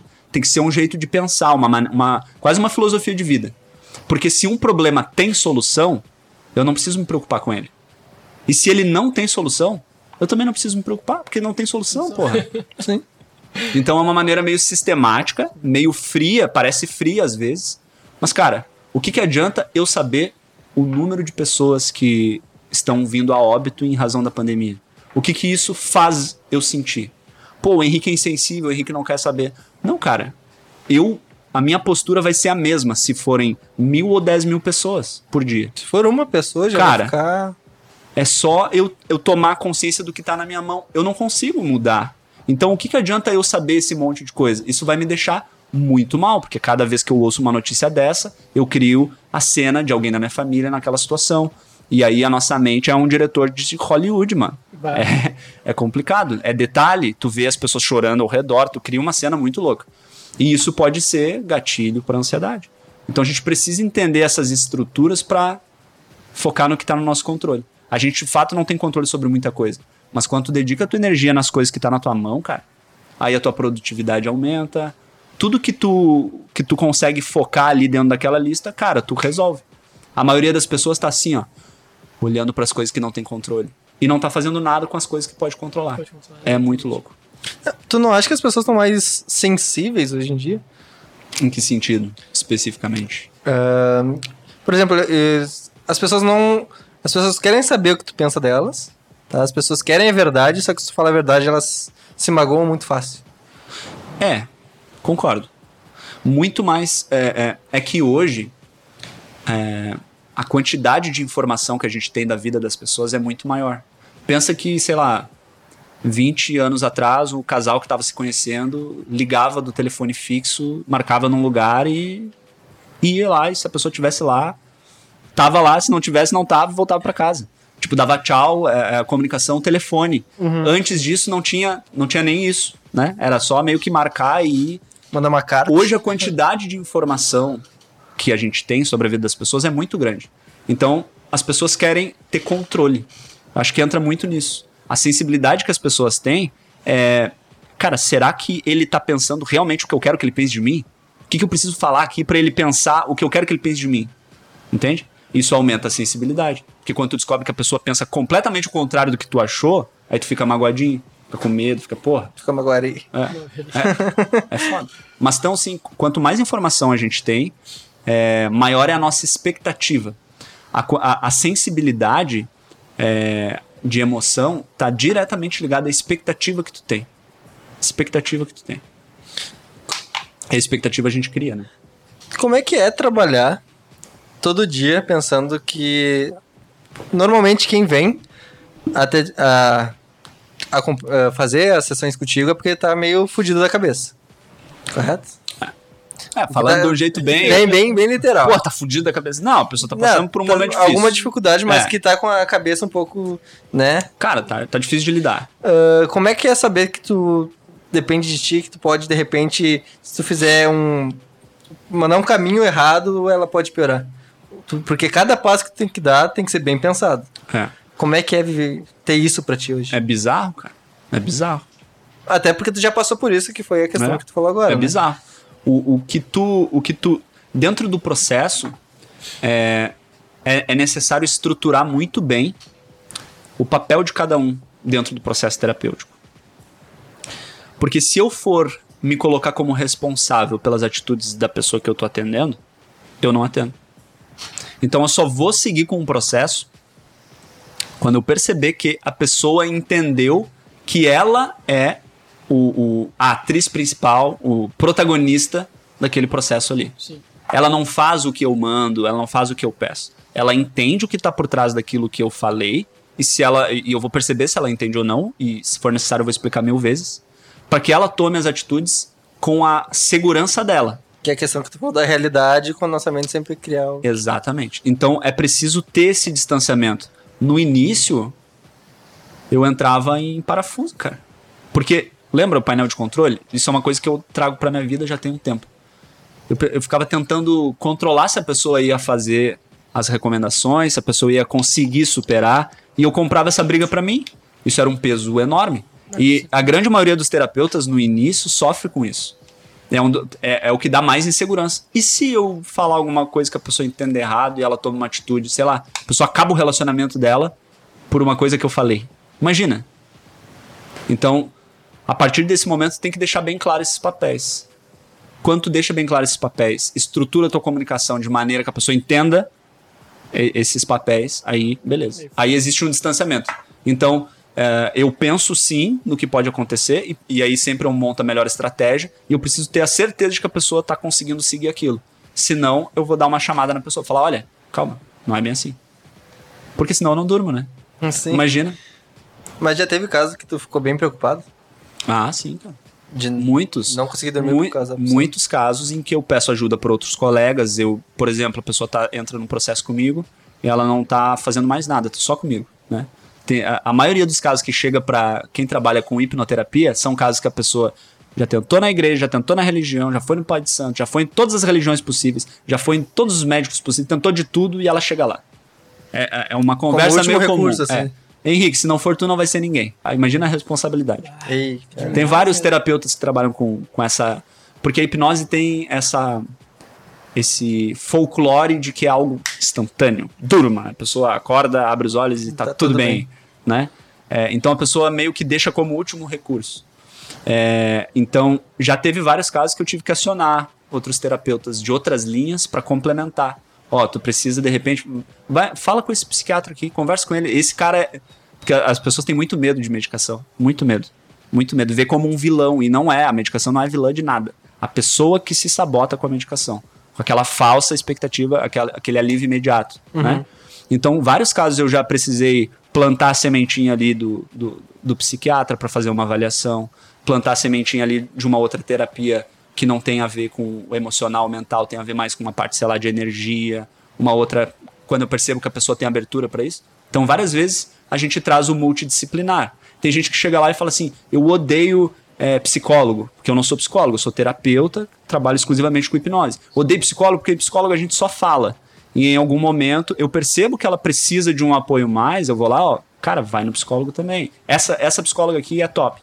Entende? Então, às vezes a gente precisa quebrar as barreiras da própria pessoa para conseguir ajudar ela, porque a gente percebe que ela tá jogando a responsabilidade demais em cima de um processo. Então, a, a linha tênue, a- na verdade, a linha é muito tênue, né? A- O que divide ali a, a responsabilidade minha e da pessoa. E as pessoas acabam confundindo às vezes. Por isso, desde a primeira sessão, é papo reto, direto. Cara, eu acho isso muito legal de, tipo, ter a, a ideia de que não, não vai ser só uma pessoa que vai que vai resolver tu- É. tudo, tá ligado? Tipo, ter a humildade, tipo, ah, quando vê, um, um psiquiatra pode te ajudar também, É. psicólogo pode te ajudar. Cara, quanto, quanto maior for a, a, a legião Ale- a teu favor, melhor, cara. Melhor. Claro que tem muitos, muitos, muitos. A grande maioria dos casos, para ansiedade, para crise de ansiedade, o processo que eu faço tem sido mais do que suficiente. Sim. Mas tem casos em que a pessoa já chega num nível muito avançado que precisa de apoio. Sim. Precisa de apoio. Então aí é, é também ter um pouco de flexibilidade, Flexibilidade. né? Não achar que o terapeuta é o rei da cocada preta que vai resolver tudo. Nem que os outros, os outros profissionais sejam teus, teus inimigos ou teus concorrentes, tá É, ligado? não, isso não existe. Eu, eu, eu não vejo concorrência no mundo da terapia. Pra mim, isso não existe. Uh, só atrapalhar um pouquinho, a conversa tá maravilhosa. A gente tem um momento aqui que é, é do nosso Aí parceiro, Billy. Cook. Pode empurrar pra nós. Aí, ó, bonito. Meu, ah, eu vou lavar a mão pra Bah. cortar. Mas a gente tem o nosso parceiro aqui que é o Billy Cook, tá? Ele é um cookie recheado, também tem versão vegana, mas aí sem recheio. E ele tem diversos sabores, como doce de leite, chocolate, chocolate branco, Nutella, esticadinho. Ah, disponível no iFood, disponível no Uber Eats. 99 Food, não. E vale muito a pena, eu acho que é o melhor custo-benefício que tem hoje. E ele realmente é sensacional, vale muito a pena. Confere lá. Pede E- lá que é muito bom. e obrigado, Black Cook, por acreditar no nosso trabalho e ser nosso parceiro. Eu, pra cortar, vou deixar você conversando que eu vou lavar a mão pra, né? E vou trazer um, um álcool gel. Beleza. Fiquem à vontade, já Ah, vem. isso aí já, já, já me dá mais assunto ainda, porque, ah, É. caraca, moleque, comida Não, como e- válvula de E escape só de olhar já dá pra sentir o gosto, né? É, aí, ó, viu? Capaz que não, comida válvula de escape de ansiedade, com certeza. Aí, aí que entra um- uma coisa muito importante, que é a capacidade que o nosso cérebro tem de se adaptar, né? Quando a gente ingere açúcar, chocolate e esse monte de coisa, a gente tem uma recompensa imediata. Então imagina que tu teve um dia muito louco, muito cansativo, estressante, cortisol lá em cima, porra. E aí tu come um pedacinho do Bella Cookie e tu tem uma mini sensação em milésimos de segundo de felicidade. Bah, Velho, teu cérebro recebe ali a dopamina, a serotonina, porra, tamo de boa, o cara vai. fica dopado de Mata açúcar. um desse aqui, cara, não tapa, velho. Uma barra de chocolate, rapidinho. Então isso cria condicionamento. Sempre é. que estou em níveis de estresse alto, como um Belai Cookie. Pronto. Lascou. Vai, vai, vai viciar. Vai viciar na barra na hora. Isso acontece com açúcar, com substância química, com álcool, com, cara, um monte de coisa. Como se fosse uma válvula de escape. É. Na verdade, é uma recompensa, né? É, O teu cérebro tem um alívio muito grande com aquilo ali. Te tira do estresse na hora e te leva para um estado de prazer imediato. Pois é, eu- eu tenho uma questão aqui assim, ó. Quando eu fico. Ah, desculpa, doce de leite ou chocolate primeiro? Mas chocolate, Chocolate. por favor. Ah, eu tenho uma questão que, tipo, às vezes eu fico ansioso e fico com muita vontade de comer. E às vezes eu fico ansioso e não me dá nada de fome. É, Inclusive me tira a fome. Aham. Por que eu tenho essa diferença? Tem algum motivo? Depende do. Cara, isso vai. Yep. Faz funcionar a parada aqui. Ai, Fazer um cursinho do Senac pra aprender a operar o álcool gel. na microlins. É. Valeu. Cara, tem, tem diferença, mas isso varia muito de pessoa pra pessoa, né? Então, normalmente, quando tu entra num estado de ansiedade maior, o teu sistema digestivo meio que para. É como se teu cérebro falasse assim: não é importante fazer digestão agora, não é importante mais nada agora, é só ligar o sistema de defesa. Aí meio que tu vai ter dificuldade para comer. Agora, se a ansiedade tá ainda no campo do pensamento, não passou para sintoma físico, aí tu vai querer buscar um alívio para aquilo. Aí a comida é uma opção. Entre outras, tem várias, né? Vários, vários condicionamentos. Condicionamentos. E qual é o, o malefício? É, né? Malefício de mascarar a ansiedade, tentar dizer que não tá com ansiedade. Cara- Porque daí fica dando. Vira uma bola de neve, né? É, tu ma- depende com o que tu mascara, né? Vamos supor que é mascarar com comida, o malefício é tu ficar gigante. Tu vai, sof- vai desenvolver obesidade ou altos níveis de açúcar, altos níveis de colesterol e por aí vai. Ah, tem gente que usa a bebida para aliviar a ansiedade. Aí tu pode desenvolver uma relação emocional Com a bebida. com a bebida. E aí lascou? Sim, e tudo que. Serve o gatilho, né? Tudo que acontece contigo, tu vai acabar levando pra bebida. Exatamente. Exatamente. O que eu tinha Teu de... cérebro tem um caminho fácil. O que eu tinha de válvula de escape pra ansiedade, antes da pandemia, né? Era muito fazer exercício físico. Porque pra mim, bah, me ajudava muito, me fazia dormir melhor. E daí, quando teve o lockdown, que daí eu não podia sair, eu acabou, a comida pra mim foi a segunda alternativa. E eu vi como eu engordei na. na Foda. Ah, nem me fala. Cara, a atividade física é a melhor coisa que tu pode fazer. Quem sofre de ansiedade e não faz atividade física, tá deixando de usar um ansiolítico grátis, natural que tem. Porque é um antídoto pra ansiedade. Quimicamente falando.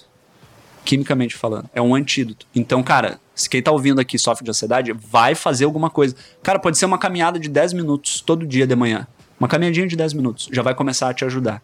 É imediato a sensação de, é, de bem-estar que, que a atividade física traz. né? Alimentação também, né? Tem uma Total, grande. total, total. Tá tudo, tá tudo conectado, né, cara? Pensa, por exemplo, na alimentação ali, é, café. Café é um energizante. O café te deixa ligado. Se tu é uma pessoa ansiosa, tu já é uma pessoa muito ligada. Então o café vai te deixar mais ligado. Se tu tá num momento que tá tendo muita crise, dá uma diminuída no café. E trata a ansiedade. O que acontece? No meu Instagram, por exemplo, eu abro quase todo dia perguntas e respostas. E o que, que eu percebo?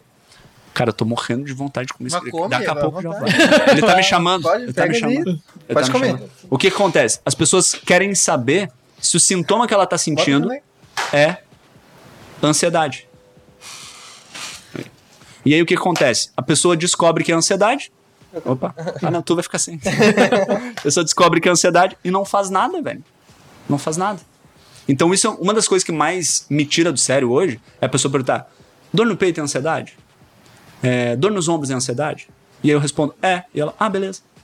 Não faz nada, Eu tô velho. mais ansioso. Então, assim, o, o, o- entender se causa ansiedade ou se não causa, ajuda se tu for buscar tratamento. Porque se só saber o que aquilo ali pode te afetar e Não não, adianta nada, nada. não adianta nada, Não né? adianta em nada. Então a pessoa quer ter controle. Ah, é ansiedade, viu? Pô, é ansiedade. Viu, mãe? Tô sofrendo de ansiedade. É, agora é, só foda. parar de ter dor do peito, né? É bom, né? É, bom muito demais. bom. Dá sacanagem isso aqui. Vai, tem um que é com sorvete. Que daí é, é toda uma camada de chocolate embaixo, sorvete com, em cima. O, É um chocolate, chocolate, é chocolate. verdade, chocolate. Não é Aham. Nescau com, com leite condensado. Uma coisa, uma coisa que tu tinha falado antes, que da ideia de tipo, que, que a ansiedade não é uma doença. Uma, o que eu acabei, acabei querendo perguntar é que, tipo, teve muitas vezes que tu viu que, que a pessoa chegou lá dizendo que tinha ansiedade, mas que tu viu que a ansiedade não era exatamente o que estava ocorrendo, mas que fosse um efeito colateral. Uhum. Né? Cara, grande maioria dos casos, tem, tem que entender o seguinte: ansiedade sempre é um efeito colateral. Ela sempre é um sintoma de algo que na vida da pessoa não tá legal. Ansiedade é só uma resposta ao medo. O ser humano sente ansiedade quando tá com medo. Isso não é um problema, não é um transtorno. É uma resposta de defesa. Ou seja, quando eu tô em perigo, graças à ansiedade eu consigo me proteger. Se eu não tivesse ansiedade, eu não ia identificar perigos ao meu redor. Então eu ia ser o, o cara de boa, tá ligado? Tipo, sempre de boa. Ah, o cara com a arma na, apontando pro teu rosto e fala, ah, atira aí. vai, ah, bonita, pistola, porra. Entende? Se não fosse ansiedade, a gente não ia identificar risco. A gente não ia é. identificar risco. Então, se a pessoa está tendo transtorno de ansiedade, tem algo na vida dessa pessoa que está gerando medo diariamente nessa pessoa. A gente precisa entender o que está gerando medo, que, que tipo de que momento que isso está acontecendo. É o relacionamento que está uma droga? É o emprego que está uma droga? É medo de que alguém da família fique doente? É um dos maiores causadores de ansiedade, o medo da morte. Tanto o teu quanto das pessoas que tu ama, né? Sim. Então sempre tá ligado ao medo. Tratamento para ansiedade é sinônimo de aprender a lidar com o medo de uma maneira mais natural, porque a reação ao medo tá exagerada. Aí vira transtorno. A questão da ansiedade também te traz. ah, não sei se causa ou se dá o motivo de a pessoa ter TDAH, né? Que é déficit de atenção. E o que, que tu acha das pessoas. Como é que é o nome da Ritalina? Eu também. É, tu acha. Cara, eu não, não sou o cara pra, pra te recomendar ou desrecomendar qualquer tipo de medicação, porque. Mas, mas o que, que tu acha? Tu acha que isso aí é só, um- só uma questão de mascarar o que tá acontecendo? Não, cara, o que acontece? Tu vai no psiquiatra, tu vai no Tá. médico. Qual que é a função do médico? Te ajudar a ficar melhor. Sim. O que, que ele Perfeito. tem de ferramenta? O remédio. Remédio. Então ele vai bater lá os sintomas, vai tentar te encaixar. Claro que varia de médico para médico, né? Tem médicos que te atendem em 5 minutos e tem médicos que te dedicam um tempo para o teu atendimento. Mas ele vai tentar enquadrar o que tu tá sentindo em algum quadro e vai solucionar esses sintomas através de medicação. Então não é que é mascarar, é que existe muito preconceito quando o assunto é medicação. Existe uma política sobre isso, né? Então o, o que, que tem que entender? Tu chegou no médico, ele vai tentar resolver aquele problema, dependendo da abordagem do médico, de- da maneira mais rápida possível. Porque se tu chega pro médico dizendo que tu tá tendo crise de ansiedade ou qualquer outra coisa, ele vai de cara te receitar alguma coisa pra que tu pare de manifestar o sintoma. Essa é a função dele. Alguns vão dizer, procura terapia, porque só tratar sintoma não adianta. Alguns vão dizer, cara, toma um remédio. Ah, isso aí não adianta, é só remédio. Entende? Então, volto a falar, o problema não é a medicação. O problema é a pessoa querer aquele alívio imediato e larga, que nem diz aqui, né? Largar pras cobras. O problema é virar dependente daquela medicação. Exatamente. Mas sabe O que eu acho é que uma, uma coisa que eu acho que, que faz as pessoas muito fugirem de terapia é a questão de, de achar que a pessoa, quando vai começar a fazer terapia, ela vai ter que fazer pra sempre. E daí, o- tipo, Ou seja, falta de conhecimento. Pois é. Não se fala muito disso. Até hoje não é, não é tão. Até hoje em dia é mais divulgado, mas Eu acho que por isso que perguntam muito, tipo, ah, quantas sessões eu vou ter que fazer? Porque já tem a ideia de, tipo, bah, imagina se eu tiver que tem gente que chega pra mim e fala assim: Henrique, não coloca nada lá, não, não fala pra ninguém. Se fulano ciclano vir falar contigo, não diz que eu sou teu cliente. Porque tem, existe um estigma ainda, em 2021, de que terapia é pra gente doida. Terapia é pra quem tá louco. Existe esse estigma. Então, esse pensamento do não vou pra terapia é eu sou foda, eu consigo me virar sozinho, eu não tô ficando doido. Entende? Esse é o principal esti- estigma. Então as pessoas ainda têm isso enraizado. Vai perguntar pro pai, pra mãe, pessoas mais antigas. Não, não. Tarja preta aí, saiu fora da casinha, tá tomando tarja preta. As pessoas ainda têm essa, esse, essa, esse preconceito com isso. Então, é, tem gente que pergunta: ah, tu é a favor ou contra a medicação? Cara, eu sou a favor. Tem casos que se a pessoa fizer terapia e não tomar medicação, ela não consegue. Porque a química do cérebro tá num nível muito louco. E essa química, às vezes, a terapia não vai ser suficiente para levantar. Então tem que, tem que existir uma análise de vários fatores ali, que inclusive eu não domino, que eu preciso falar, ó, vai lá no psiquiatra tal. Esse cara pode te ajudar. Entende? Porque senão a pessoa. Tem gente que é contra a medicação. Não, eu quero é, viver livre da medicação. Beleza, mas espera um aval médico. Espera a tua melhora, espera a progressão. Começa a terapia, para de tomar remédio. Nossa, é perigoso, cara. Perigoso. Perigoso. Ah, tem uma coisa pra perguntar, porque eu vou trocar um pouquinho de assunto. Não, vai lá, vai lá. Só uma coisa. Aí, pro, pro banheiro, dá? Não, à vontade, à vontade. Beleza. Onde quer? É a esquerda ali. E é jeito direito, pra te ver. tá ansioso? Capaz. Como é que tá, meu? Aqui eu tô tremendo. Ao vivo. E, e como é que tá? Porque tu é ansioso pra caralho, né? Cara, agora, agora eu tô de boa. Mas, tu, tipo, tu nunca me falou que. Pega aí, Carlos. Tu nunca me falou que teve ataque de pânico, né? Uh! É, que. Cara, que nem. Em festa ainda. Não, é que nem Por eu isso que falei tu pra sumia, ele. né? Não, eu, eu sumia porque era minha rotina de sumir das festas. Vai dizer que a gente não olhava pro lado, ué, cadê o Roger? Isso aí é a minha rotina de gostar de dar uma banda por aí. Mas é que. É que nem eu falei pra ele, meu, tipo, é, tem muita aquela questão de, tipo, eu não quero eu, também não, não me demonstrar ser fraco, porque não, meio, meio psicológico isso. Mas também não querer incomodar o pessoal que foi na festa, que é tipo, pô, às vezes a gente se encontrava só no sábado de, de uma semana toda desgraçada de tra trabalho, estudo e correria. E tipo, pô, não vai ser eu que vou chegar, vou dizer assim, ah, pessoal, tô passando meio mal, tô indo embora, tá? Ou tipo, ou vamos embora, porque eu acho muito pior dizer vamos embora do que eu tô indo embora, porque o pessoal vai querer ir embora junto, tá ligado? Uhum. E daí eu preferia passar por aquilo ali, mesmo que seja uma coisa que não fosse boa pra mim, mas sabendo que eu penso que meus amigos estavam se divertindo, tá Não, ligado? não, mas tu, tu não acha- Mas aí se a gente fica preocupado contigo, tu não acha que seria melhor tu falar, "Ah, olha só, eu tô. Peraí. Eu tô meio mal, só que eu só preciso ficar um tempo aqui, fica aqui comigo. Tu acha que não seria melhor em alguns momentos? Na minha cabeça, não. É, é que tu tem um, um- Tu tem um problema que tu se preocupa muito que as pessoas vão pensar, né? Se tu falar alguma coisa pra você. Sim. Esse é um problema que eu tinha também. Sim. Cara, eu, eu consegui dizer. Eu consegui concordar com isso, dizer, tipo, que eu realmente tenho isso, como. E eu tenho a percepção que isso é um problema pra mim. Eu já acho que é um avanço extraordinário, tá ligado? É, eu acho que.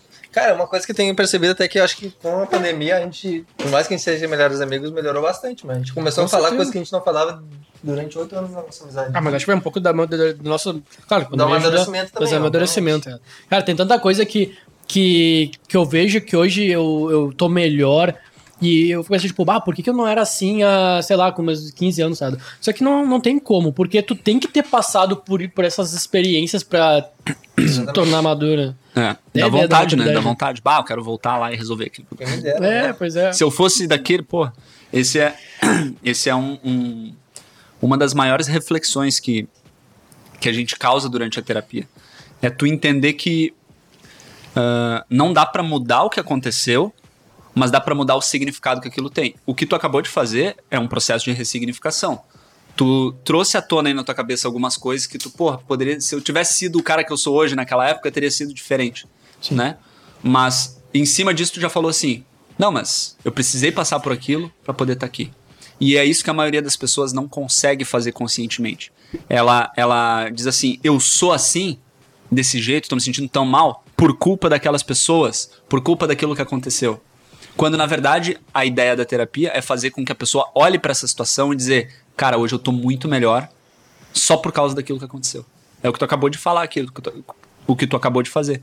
Então é, é, é difícil causar essa, essa Essa reflexão. né? reflexão, né? Mas é que assim, ó, tu pode ter. Tu, tu vai fazer uma palestra, tá? Tu tem 100 lugares. Tu tem 98 assentos ocupados e dois vazios. Hum, no- pelo menos 90% das pessoas vão valorizar aqueles dois assentos vazios e não vão prestar atenção naqueles 98 ocupados, Aham, né? Então, Total. É o Nando Viana, eu acho. É, o Nando Viana que falou uma vez pro Guto, que conversou com a gente, humorista, que valoriza o assento ocupado.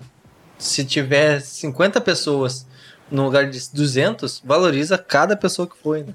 É como daí- se fizesse o mesmo show pra 50 ou pra 5 mil pessoas. exatamente, exatamente. né? Que daí tu vai render mais. tu- Até porque no momento que tu fizer isso, ah, provavelmente as pessoas que foram vão ca- acabar falando, vão acabar divulgando e com o tempo. é Tudo Sim, questão de tempo, sim. né? É, e é uma questão de trazer isso pra consciência. Porque a nossa mente inconsciente, que é essa mente mais automatizada, ela tem um negócio que nós chamamos de viés de negatividade. Que é a capacidade que eu tenho de prever, a- em outras palavras, né, as merdas que podem acontecer. Uhum. Então, é natural que ao passar por uma situação, eu comece a calcular os eventuais perigos daquilo. Ou os eventuais riscos, ou, ou a- as eventuais coisas ruins daquilo. Sim. Então é natural que uma pessoa que tá dando um show e queria que tivesse 100, a expectativa dela era casa lotada, 100 pessoas, ao ver 95 pessoas, ela se pensa, pô, o que aconteceu com essas 5? Por que, que não vendeu? Por que, que eu não é voltei o é o viés de negatividade trazendo à tona a, a pior situação possível naquele momento. Então tem gente que, que, que dentro do processo de terapia quer acabar com os pensamentos negativos, quer que nunca mais tenha. Cara, isso faz parte da gente. Faz parte. Se não fosse os pensamentos negativos e a ansiedade, o ser humano não teria sobrevivido ao longo da história. Porque nós somos fracos em relação aos, a outros animais, por exemplo. Então, naquela época pré-histórica lá, se eu entrasse numa mata em busca de alimento e eu desse de cara com um animal que pode me, me ferir, e eu não fizesse nada com essa informação, tipo, ah, saísse correndo e aí depois ia, entrava na mesma mata. Porra, não faz sentido. Tem que pensar, caramba, vou tirar minha família daqui, vamos para outro lugar, porque aqui tem esse bicho aí Sim. que pode me fazer mal. Se não fosse esse comportamento, que é o que acontece hoje com a gente, a gente não estaria aqui. Então, a ansiedade, além de, de proteger, é uma coisa vital, ela é essencial. É uma estratégia de sobrevivência que foi adaptada e que a gente sempre vai ter. Só que hoje a gente não tem mais medo de leão, tipo, a gente não, não mora na selva. A gente tem medo de boleto, pagar, né? tem medo de assaltar uma armada. O leão agora é o imposto, né? É, porra. É, exatamente, exatamente. Então muda- só mudou os predadores, emocionalmente falando, mas a gente segue tendo a mesma estratégia. Pô, passei perrengue esse mês, não quero passar perrengue mês que vem, então vou dar um- uma corrida aqui no trabalho pra fazer o negócio fluir. Isso, isso é louco, né? Porque, tipo, o nosso cérebro tá, tá se ajustando simplesmente ao nosso avanço como sociedade. É muito louco. Na real, é, é, biologicamente não mudou nada. O cérebro é o É mesmo. mesmo.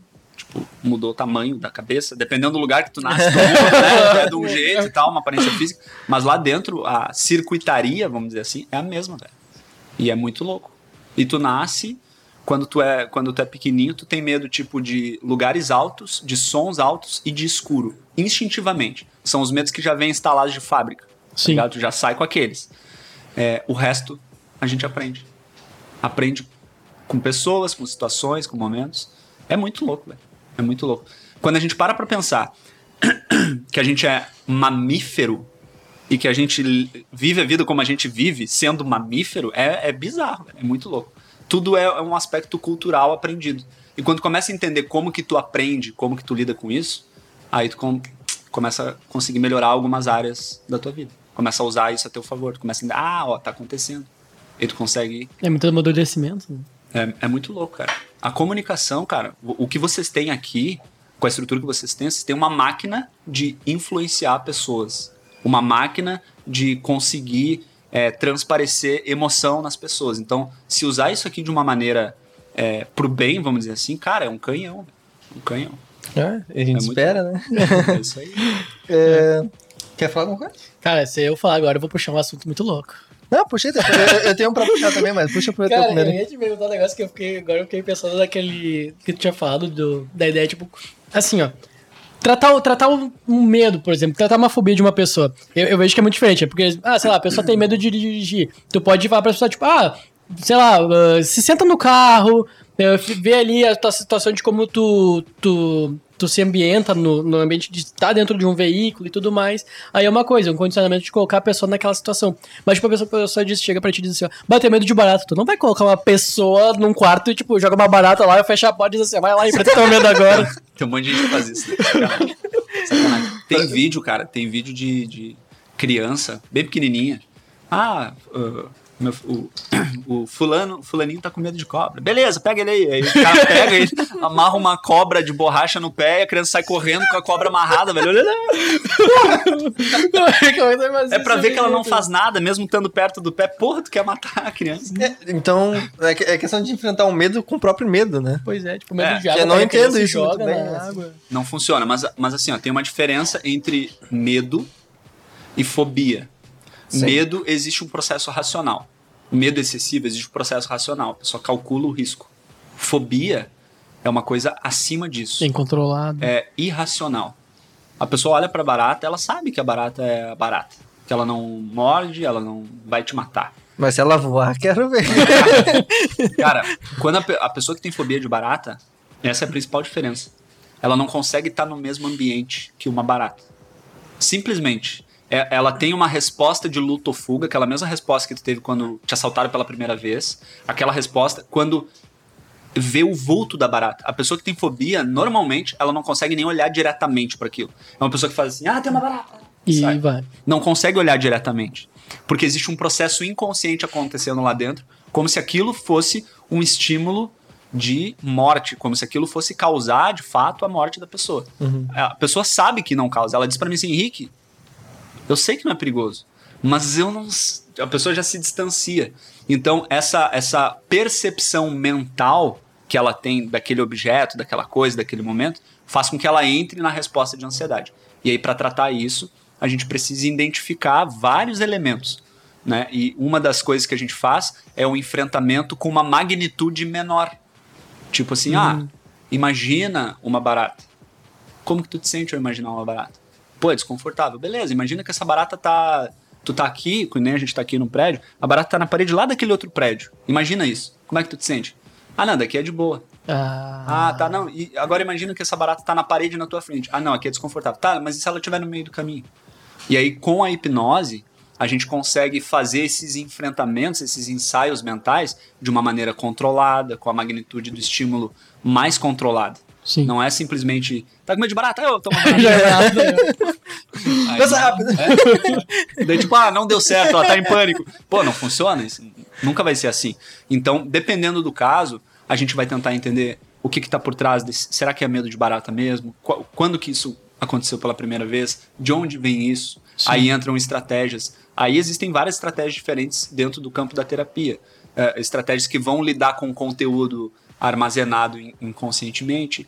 Conscientemente, às vezes, tem gente que sabe. Não, eu tenho medo de barata porque quando era pequeno eu vi um filme e aconteceu tal coisa. Aí ela- a pessoa já vem com a resposta, aí é mais fácil de resolver. Mas às vezes É, a pessoa não sabe de onde vem. Cara, fobia das mais diversas coisas que puder imaginar. Tem, existe fobia de arroz, cara. A pessoa vê arroz e entra em pânico. É. Caraca. A gente tem fobia de palavras grandes, né? Cara, é, é umas coisas muito loucas. Pra tu ver, é, é irracional, Irracional. né? E aí, claro, a fobia tem como superar 100% da fobia? Sim, toda fobia, se a pessoa quiser, ela consegue superar 100%. Mas é um processo que pode levar minutos, mas pode levar meses. Vai de pessoa pra caso. É. E aí entra de novo o problema da pessoa querer resolver milésimos de segundo, Segundos. né? E esse imediatismo é fogo, né? Tipo, se a pessoa Pra não tem tudo. paciência pra, pra tentar resolver esse problema, simplesmente vai deixar postergando até não conseguir mais.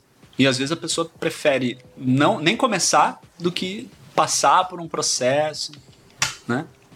Elas não, vê, elas não vê o quão importante é esse tipo de É. investimento. E outro, outra variável importante é o quanto a pessoa está disposta a mudar o que ela faz. Porque a gente não é o que a gente pensa, a gente é o que a gente faz. Eu posso pensar que eu sou milionário e que eu sei voar, daí eu saio da janela que eu não sei voar. Eu posso pensar e tudo isso, posso criar, posso imaginar. Mas quando a pessoa não está disposta a mudar o que ela faz, não tem terapia que resolva. É, eu acho que o grande problema da pessoa é querer. É, querer não, né? O grande problema das pessoas, de maioria, não, digo, não vou generalizar, é sair da rotina, né? Ficar na comodidade. Que daí ela se, Porque a pessoa instintivamente já tem medo da mudança. É? É. No momento que ela vê que vai mudar. Eu, eu troquei de emprego em meio pandemia, né? Eu sou desenvolvedor. E aí eu troquei de emprego, era PJ, virei CLT. E eu tava com medo fudido. Porque eu pensei, bah, tem uns três meses. E se não passar nos três meses? Aí eu troquei o certo pelo duvidoso. É o maior dilema da maioria das pessoas. Né? Co- Como é que a pessoa pode se preparar? Porque, tipo, por mais que a pessoa saiba o que pode vir, como é que o cara vai se preparar? Como é que o cara pode, de repente, se proteger daquilo que é inesperado? Painel de controle. Painel de controle. Cara, tem que entender o que, que tá na tua mão. E do que não tá na tua mão, não espera nada. A gente tem é, é, esse comportamento inconsciente de criar expectativa pra tudo. A gente quer ter o, o feedback imediato de tudo. E, cara, tem coisas que tu não vai ter resposta nunca, velho. Então, quando tu começa a enxergar as variáveis que estão na tua mão, de novo, vou repetir a mesma coisa. Tu, tu muda completamente o teu potencial de entrega, o teu, a tua produtividade e a tua própria postura frente àquilo. Agora, quando tu tá preocupado demais com o que tu não controla, é que nem um exemplo que eu sempre dou. Imagina que tu tá em alto mar, fazendo uma viagem, sei lá, que leva três dias. E aí no primeiro dia tu tá aprendendo a levar o teu barco. Passar a noite em claro ali, ver se vai dar uma tempestade e tal. Na previsão do tempo diz que tava tudo certo. E aí, tranquilo, tá tu lá e a tua esposa, sei lá, namorada. De boa. Aí na segunda noite, de boa. Na terceira noite, tu pensa assim, olha, vai, vai ser a última noite. As duas últimas foram muito boas. Tá tudo certo, já tá naquela aquele conforto. Ah, dominei. Vou botar no piloto automático aqui de noite, ah, fazer uma soneca, vou chegar lá no outro dia, tranquilão. Aí começa a navegar o barco no piloto automático. Aí de madrugada, tempestade, onda, tá ligado? Filme de tempestade, aquelas ondas gigantes. Começa a dar. Tu acorda aqui, ó. Meu Deus, o que que tá acontecendo? Que porra é essa? Tem duas posturas que tu pode ter. E aí são as duas posturas que as pessoas têm hoje em dia. Ou tu vai sair gritando, meu Deus, por que, que eu não vi a previsão do tempo? Olha essas ondas, ó céus, por que, que essas ondas estão acontecendo? Alguém para essa tempestade, alguém para essas ondas, meu Deus, o que está acontecendo? Ou tu entra em desespero, ou tu entra em desespero e Daí tu pensa, meu Deus, essas ondas, puta que pariu. E aí vai lá pro teu barco, começa a tentar mirar o barco para cortar as ondas, começa a tentar tirar peso do barco, Tomar ou ação. adicionar mais peso, ligar um motor diferente, hastear a vela. Cara, o que tá acontecendo é que as pessoas estão no meio da tempestade, olhando para as ondas e dizendo assim: fudeu, meu Deus, e agora o que, que eu vou fazer? É. Numa transição de carreira, a pessoa só consegue olhar para as ondas. E se vier uma onda, meu Deus, e a outra onda vai inundar o navio, a gente vai, sei lá, vai naufragar. E aí o que, que acontece? Tu perde o controle, tu perde a direção. Depois que a tempestade passa, se tu ficou olhando para as coisas que tu não controla, tu vai naufragar ou tu vai estar à deriva fora da tua rota. Agora, se tu foca no que tu tem controle, mesmo em meio à tempestade, a chance de sobreviver é maior. Então, respondendo a tua pergunta, no momento de crise, numa troca de emprego, no término de um relacionamento, no momento de pandemia, olha pro que tá na tua mão e foca nisso.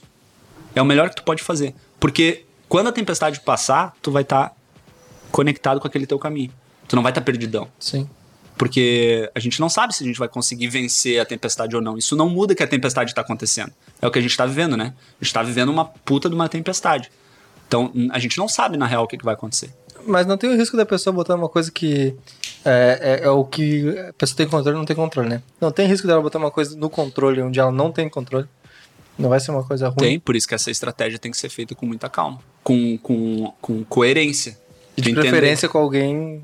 É, o, quando tu faz isso assessorado por alguém, alguém que, que conheça mais dessa técnica, é, tu vai conseguir definir, porque às vezes tu acha que tu pode controlar, por exemplo, o pensamento. Não pode controlar pensamento. E aí, por isso que tem o segundo passo. O primeiro passo é tenho controle, não tenho controle. O segundo passo é três maneiras de amenizar o que eu não tenho controle. Eu não tenho controle sobre as ondas do mar numa tempestade. Como que eu amenizo isso? Cara, talvez ligando um motor extra, eliminando peso, é, mandando todo mundo botar um cinto e eu mirando o barco naquela direção que eu preciso ir para cortar as ondas. Eu amenizo, mas eu não paro as ondas. Entende? Sim. Então essa, essa reflexão tem que ser muito verdadeira, muito real. Né? Numa troca de emprego, tu não tem controle sobre se a empresa vai falir no mês que tu entrar. Bem na minha vez, faliu. Porra. Não tem pensando nisso controle. É bem que tu falou, né? No momento que parte da, da decisão ser de um terceiro e não só teu, tu não tem o controle. Exatamente. E aí tu tem que trabalhar com essa incerteza, trabalhar com é, o quanto isso vai te afetar ou não e tomar consciência. Tem gente que olha para cenários de incerteza e prefere recuar. E tá tudo bem, é uma decisão da pessoa. Não existe um jeito certo ou errado, mas existe um jeito que tu vai conseguir ter um controle maior da situação. Onde tu, onde tu já antecipa. Não, então me preparei. Eu tenho, sei lá, seis meses de caixa para aguentar caso eu seja demitido. Entende? Aí tu começa. Como que eu posso amenizar o medo de ser demitido? Porra, eu preciso me preparar financeiramente, eu preciso me preparar emocionalmente, eu preciso me profissionalizar mais, eu preciso, quem sabe, ter um- um- uma renda extra, alguma coisa. Eu preciso me preparar para isso, porque é isso que tá no meu controle. Que eu não sei. O cara disse para mim que eu, que eu vou ser sucesso ali na empresa. Mas daqui duas semanas acaba o relacionamento do cara, o cara tem que fazer divisão de bem, ele tem que vender a empresa. E aí? É, e hoje, não tem controle sobre isso. E hoje no Brasil ter um, um, um poder aquisitivo, um, um valor. um- como é que é? Um, um dinheiro sobrando na tua conta pra te ficar tranquilo caso seja demitido é difícil. Porque hoje em dia tem gente que vende almoço pra jantar, né? É, Então. infelizmente, sim. É bem complicado. Eu acho que. ah, aproveitando, tu tem três anos na cidade, correto? Tu falou que faz três anos. Então, praticamente metade do tempo que tá na cidade foi sem pandemia e metade com. É. Como é que tu viu essa diferença do, desde que começou a pandemia pro tempo que não tinha? Tu diz assim, do grau de pessoas de ansiedade ou como Do grau. na minha. a na- quantidade, a intensidade. Cara, é, simplesmente dobrou. Dobrou. É como eu falei. Pessoas que não tinham ansiedade começaram a ter, e pessoas que já, tiram, já tinham foram para um nível maior. Completamente maior. Inclusive, eu atendia somente presencial, né? Eu não fazia atendimento online. E quando entrou a pandemia, eu dei uma surtada. não sabia Porque, como. cara, imagina, a minha, minha única fonte de renda é o meu trabalho como terapeuta. Uhum. E eu fazia anúncio e tal é, pro consultório. Tudo pro consultório. Sim. Então, atendimento presencial. E aí, do nada, fecha o consultório. Todo mundo, todos os clientes que tinham naquela época falam assim, ô Henrique, cancela aí. Porque normalmente eu faço o pacote de sessão, a pessoa paga antecipadamente por um processo. Né? Cancela aí, Henrique, não vou mais fazer. Bah, tô morrendo de medo. E aí o meu caixa se foi, né? Foi. Caraca. E eu, caraca, o que, que eu faço? Ah, vou prospectar mais clientes. Não, não posso, não posso atender. Caramba. E aí eu comecei a olhar para online. E aí na minha cabeça não funcionava online. Não, terapia online, que isso? Tem que estar no tete a tete. Consigo ajudar as pessoas pessoalmente, consigo influenciar mais, entender mais, acolher mais a pessoa pessoalmente. Tava completamente errado. e aí, quando eu comecei os primeiros atendimentos online, depois de passar por uma, um momento de crise punk, aí, seis meses, dureza mesmo, é, se eu não tivesse minimamente preparado e não tivesse o apoio da, da Ana, minha esposa, cara, não tinha passado, tinha dado uma. Foi o segundo momento que eu dei uma surtada, né? Porque tava indo muito bem, e aí, puf, Do nada, né? e aí eu não, não acreditava no online, então ele não era uma realidade pra mim. Como né? é que foi adequar pra ti daí? Adequar? É, pra Cara, ter essa transição do presencial pro. eu tive que começar de algum jeito. Então, alguns clientes que eram do presencial man- mantiveram e começaram a fazer online. E aí eu comecei a. Cara, era chamadinha de vídeo no, no WhatsApp, Uhum. de fone, tipo em casa. Ou às vezes ia no consultório e fazia de lá, né? E aí eu fui vendo, fui vendo. Aí, com alguns clientes, a gente começou a sair do, do platô que tinha atingido a terapia e começou a ter resultado melhor no online. Eu comecei a pensar assim, porra, que estranho, cara. No presencial a pessoa não estava conseguindo se permitir tanto quanto ela tá no online. Ou seja, ela começou a progredir mais na terapia online, o que não fazia muito sentido para mim, porque eu não acreditava que isso funcionasse. Mas ela tava num ambiente conhecido também, né? Exato. Aí o que aconteceu? Eu percebi que em casa, no canto da pessoa, na familiaridade dela, ela se sente mais segura para abrir o que tá acontecendo. Quando ela fala para uma câmera, ela não sente. Quando ela tá falando para a câmera e sabe que eu tô do outro lado da câmera, ela sente menos vergonha do que quando ela tá bem na minha frente, se expondo completamente Sim. Sim. né? Então, eu percebi que a terapia online, no meu caso, seguramente deu muito mais resultado do que a presencial. Eu pensei, que loucura. Aí eu comecei a estudar estratégias para ampliar o atendimento online. E aí, cara, o negócio virou, começou a virar. Cara, lógico que eu virei muitas madrugadas aí estudando estratégias online, fazendo página de venda, fazendo site, fazendo coisas que eu nunca tinha parado para fazer. Eu até tinha assim, ah, um dia eu vou fazer uns atendimentos, um dia eu vou fazer um curso, esse negócio de infoproduto, essas coisas que tem hoje em dia, né? Uhum. E eu meio que fui obrigado a aprender a fazer. E aí o negócio foi fluindo. Aí nesse meio tempo, num anúncio que eu fiz, apareceu um cara mandou uma mensagem assim: Cara, tua página de vendas tá uma merda. Dá pra fazer bem melhor. Ah, Caraca. teus anúncios estão zoados. Dá pra fazer bem melhor. E foi, trocamos uma ideia. Ah, mas o cara veio com uma crítica construtiva, não chegou só pra. Isso. É, ele, ele chegou e disse, cara, dá pra fazer melhor. Quis entender como eu trabalhava, né? A grosso Sim. modo, foi isso que ele quis dizer. Sim. E eu, e eu, orgulhosão, disse assim, não, beleza, conversei com o cara, e aí fui lá e peguei... Foi nada, foi nada. Fui lá e eu fiz tudo que ele apontou como melhoria, em vez de, de eu pagar pra ele fazer, né? Uhum. Aí beleza, aí não fechamos naquele momento, eu segui, aumentou um pouco o faturamento, melhorou a quantidade, e aí o cara veio de novo. Que é o Douglas, né? Que hoje é o meu, cara, o meu sócio praticamente. Que e aí massa, eu, cara. ele falou, cara, dá pra fazer muito melhor. Aí a gente acertou uma proposta. E aí, cara, eu saí em. Cara, de- do mês de março, do início da pandemia, pra cá, eu saí de 1.100 seguidores pra 18 mil seguidores. Eu saí de um Caramba. faturamento, tipo assim, metade do que eu tinha pra o dobro do que eu tinha dentro do online. E atendendo gente do Brasil todo, cara. E eu pensei assim, caramba, eu tava completamente errado. Então, hoje, se eu quiser, eu posso reabrir o consultório, mas eu não vou. Hoje, Não vou, voltando à pandemia, tu vai continuar só online. Só online, cara. Porque eu descobri que além de atender online, eu posso, eu posso atender pessoas da onde eu tiver, eu posso estar em qualquer lugar. As pessoas podem estar em qualquer lugar. As pessoas que fazem online desmarcam menos, porque ela pode fazer da cozinha da casa dela, se ela quiser. Ela não tem que vir enfrentar o trânsito até o meu consultório. Eu consigo atender gente do Brasil todo. Consigo entrar na casa das pessoas, ou seja, tem cliente que me mostra a família, mostra a casa, ou Sim. seja, cria um vínculo muito maior. A pessoa evita é, menos, a pessoa se sente mais dentro do processo. É só benefício. E além disso, no online eu tenho a oportunidade de, de, de criar projetos para mais pessoas. Que nem os projetos que eu já criei. Hoje eu tenho a Jornada dos Guardiões da Mente, que é uma jornada de superação da ansiedade feita em grupo, que tem um resultado incrível. A gente acabou de encerrar uma turma e foi, cara, demais. Tem o Alivium, que é uma plataforma de assinatura que eu tenho, que a pessoa, todo, toda semana, toda quarta, 19h30, tem uma sessão de hipnoterapia para aliviar o que tá sentindo. Individual? E é em grupo, em grupo. Em grupo? É eu é, guiando, mentorando uma sessão em grupo. Então, assim, o alcance que tem é muito maior. Eu pensei, cara, se eu ficar no consultório, eu vou estar reservando o- os resultados que eu tenho a um número de pessoas muito pequeno. Eu consigo abrir isso a um número de pessoas muito maior. E aí entra em contato com a minha missão de vida, que é fazer com que as pessoas consigam sentir na pele o que eu senti. Que é essa ruptura de algo que. Nossa, a bateria vai. tchau, Instagram, tava boa a conversa aí, mas.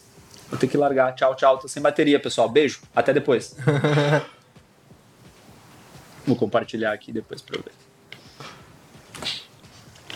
Cara, eu ia até te perguntar, agora tu falou. A, a ideia de Tava cheia a fazer. bateria, liquidou. A ideia de fazer t- em grupo não. Não é meio. Eu, eu queria dizer, não é que meio ruim. Porque, tipo, geralmente quando a gente vai querer consultar, a gente acaba querendo, tipo, ser. Tipo, eu e Claro, aqui. claro, claro. São propostas completamente diferentes. É. A- a- o processo em grupo, ele tem um viés mais voltado pro alívio. E, e para você sentir alívio de ansiedade, você não precisa necessariamente me contar o que está acontecendo. Através de uma estratégia, né, usando hipnose, a gente consegue provocar o alívio da ansiedade para muitas pessoas ao mesmo tempo. Sim. E quando eu faço a jornada dos Guardiões da Mente, por exemplo, que é em grupo, aí as pessoas têm espaço para posicionar o que estão sentindo, mas só entra quem tá disposto a se expor também. Então, assim, é, é muito. Tipo, ah, tu te importa de, de dividir o que tá acontecendo contigo num ambiente controlado com outras pessoas que estão vivendo a mesma coisa? Me importa. Ah, então beleza. Então não é para ti. Então hoje eu tenho o individual, eu tenho a jornada, que é um processo de superação em grupo, e tenho o Alivium, que é só para quem quer aliviar. A pessoa não precisa nem aparecer na câmera, ela só está lá no Zoom, logada, de fone de ouvido. E, cara, incrível a experiência. Incrível. E aí, cara, a gente vai crescendo, a- a- a- aumentando o leque de opções, né? Mas tem algum limite que tu vê de quantidade de pessoas que vão fazer por sessão? Pra não ficar muita gente e Cara, acabar tendo problema? É, é que não tem como ter problema. Porque a pessoa não. ah, no Alivium, por exemplo, a pessoa não comunica. Ah, ela comunica comigo através do chat. E a maioria das pessoas que já entram nesses processos, elas entram pela hipnoterapia, pela experiência. Ela não entra pra ela querer falar. Então não é um processo é, terapêutico convencional. É um processo passivo pra pessoa. Ela entra, coloca os fones, assiste, responde, brinca, fala, mas é, digitando. Aí na jornada dos Guardiões da Mente, aí sim a gente tem que ter um limite de pelo menos 50 por turma, mais que isso não vai. Entendi. né? Mas respeitando a limitação de cada um. Agora, é, o ideal sempre é fazer individual. Só que nem todo mundo pode, né? Sim. Nem todo mundo tem condição financeira de fazer também. E o tempo também é complicado Também. pra todo mundo, né? Também. Então, cara, não, não pretendo voltar pro presencial. Só, tipo assim, casos muito específicos, né? Como já teve, de cliente especificamente me pedindo, cara, Henrique, pô, Henrique, tem como fazer presencial pra mim? Ah, mas, né? Então depende muito de cada caso, mas faz um tempo, inclusive, que eu não faço uma sessão individual. e, cara, o resultado pra mim foi melhor, né? O resultado é, não só de captação de clientes, mas o resultado da terapia mesmo. Eu fiquei muito surpreso, fiquei, cara, não faz muito sentido pra mim, né? No que eu acreditava. Mas eu entendi essas variáveis, né? Fazendo a, a pesquisa também com as pessoas, elas me disseram: Henrique, eu posso entrar no meu carro aqui e falar o que eu quiser pra ti e desligar. Tu mora em Porto Alegre, eu moro na Bahia. Entende? Caraca. Não tem tanto peso. Tem gente, tem muita gente de cidade pequena que as pessoas se conhecem, o cara não pode fazer terapia com o psicólogo, porque o psicólogo conhece todo mundo da cidade, aí tem a chance de, de falar, Falar. entende? Então, a, a- cara, a internet tá aí pra isso, pra gente poder explorar de uma maneira positiva, né? É, com certeza. Cara, eu tenho uma questão aqui que a gente até conversou já algumas vezes. Vou no cafezinho. Acho que tu vai ter que botar pra esquentar daí, porque deve ter já. Será que não segurou? Não, acho que não. Ah, vamos Ai. Qualquer coisa o cara bota pra gente ali no. Ah, eu já, já me preparo pra um gole de café. Precisa? Geladinho. Já. Tá geladinho, Bota assisti. gente ali no micro, Pode favor, ser? Aí. Ah, é questão de comodidade das, das pessoas só quererem ah, ver aquilo que elas conhecem ou que elas se familiarizam. 30 segundinhos. Valeu. Ah, porque as pessoas hoje, ah, por exemplo, a gente conversa, tá conversando contigo, que é terapeuta, te- a gente conversa com músico, conversa com artistas desenhistas, né? Excelente artista. E a gente vê que, tipo, as pessoas que se interessam por, por exemplo, rap, dificilmente vão escutar rock, né? Não- Alguns sim, alguns não. Mas isso é tudo por questão de comodidade que elas não querem conhecer coisas novas. né? Ah, isso atrapalha muito. E é uma coisa que a gente até conversou, que tu comentou, que tu tem o teu canal no YouTube, e aí tu fez ah, um vídeo falando sobre terapia e um outro comentando sobre Big Brother. E o do Big Brother tem, sei lá, 20 mil ah, views e ah, o teu, que é do do teu trabalho, tem 100 views, vamos supor. Aham. Não sei quantos tem, mas É, mais ou mais ou menos essa diferença, né? É. O que que tu vê em relação a isso? Por que, que as pessoas se apegam tanto àquilo que elas... ah, se, se acomodam tanto naquilo que elas já conhecem não procuram algo novo? Cara, é... muito obrigado. Vai dar uma volta, né? É, uma, uma excelente, excelente pergunta. É, é muito confortável a gente ficar confirmando que aquilo que a gente gosta é bom, que aquilo que a gente acha tá certo. Inclusive, as redes sociais, a internet trabalha assim, né? O algoritmo sempre te mostra mais daquilo que tu já segue. E a busca da validação, né? Isso, viés de confirmação. Ah, Então tu tem a tendência de ficar defendendo aquele ponto e tu é influenciado a achar que tu realmente tá certo sobre aquilo. Então existe lá o, o- a questão do pertencimento, das pessoas quererem participar de um movimento, de uma coisa, isso é natural da humanidade, né? Sempre foi assim, sempre vai ser. Mas existe essa barreira do a pessoa chegar e falar pra ti, não, tu tá errado. O que tá em alta mesmo é o rap agora, não é o pagode. Da pessoa, não, não, não, mas peraí, né? tudo que eu vejo, tudo que, me- que eu acompanho fala de pagode, eu não, nem sabia que o rap estava em alta, caramba, por exemplo. Né? Então, esse viés de confirmação faz com que tu te vicie naquela sensação de que tu tá certo, porque a sensação de que tu está certo significa que tu tem um papel no mundo, que tu é coerente, então a pessoa acaba querendo mais daquilo. É simples. Então, é, se vai, se tu vai é, é, em pesquisar sobre as pessoas que assistem Big Brother, por exemplo, a maioria, grande número das pessoas que eu atendo também assistem Big Brother. Então é um público muito parecido. Pessoas que, pessoas em geral que sofrem de ansiedade, também um grande público assiste Big Brother. Não tem julgamento nenhum em relação ao Big Brother. Mas olha que loucura. Um vídeo meu ensinando a pessoa a sair de uma crise de ansiedade em menos de 10 minutos. O recorde de visualizações, 1.100 visualizações. Já tem, sei lá, meses esse vídeo. Aí eu fiz um vídeo reagindo a um, a um momento polêmico lá, que era a piada do Rodolfo lá com, com o João sobre o cabelo e tal. Eu fiz um vídeo, botei assim, terapeuta analisa piada. Aí a ideia era, é, era eu dizer se Usar foi racismo ou se não foi racismo. Eu dar minha opinião pessoal. Cara, 60 mil views. 60 mil. Caraca, é eu absurdo. pensei assim, putz, Vai ter um corte, então, terapeuta. Só pra conseguir ver se chega a isso. foda. terapeuta diz que viraliza falando de viralização, de fazer um plot Fazer um twist. né, assim, ó. Mas, mas, eh, vamos, vamos resumir então essa questão da, dessa tua análise. Tu acha que foi racismo? Aquela piada do. Não. O, o momento que ele fala, eu acho que não foi. Tu, tu acha que Só foi. que é, é, po- pode dizer, pode dizer que a- aquela coisa tá incrustada nele sem ele perceber. Mas o momento exato em que ele faz a piada, eu não vejo racismo ali. É, eu acho Porque se tu, se tu- Depois vê o meu vídeo, pô.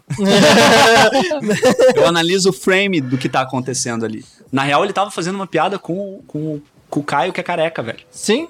Né, é, eu acho que tem dois momentos errados. Eu acho que o João ter. Como é que é? Overreact? É, ter reagido. Reagido acima do esperado. É, ter, ter- ter reagido acima do esperado, né? Do, do que precisaria. Foi um erro, né? Não- ok, ele passou por traumas, não que seja realmente um erro. Mas ele poderia. O erro dele foi não ter falado isso pro. Como é que é o nome do cara? Rodolfo. Pro Rodolfo. Eu acho que foi um erro ele não ter falado pro Rodolfo. É, pá, não gosto disso tal, tudo bem. E ter só falado naquela questão do, da- das intrigas lá, que eu não sei muito bem como funciona.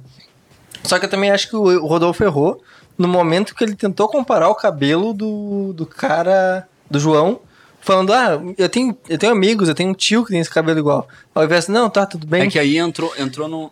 Entrou num processo de, de remoer a situação, o cara querer se defender de uma maneira burra. É, porque ele poderia só ter falado, vai, se tu se ofendeu, me desculpa. Isso, eu concordo Ah. plenamente. Né? Eu acho só- que os dois erraram É. de algumas maneiras. Concordo plenamente. O- Ele tentou se justificar. Exatamente. No momento que o João. tá- não é um problema o João ter se, se ofendido, porque a gente não sabe o passado do João. É. Né? E, E inclusive, sabe- é isso que eu falo no vídeo, que o João sofreu tanto com isso, velho, que eu vi aquela piada pra ele na hora já.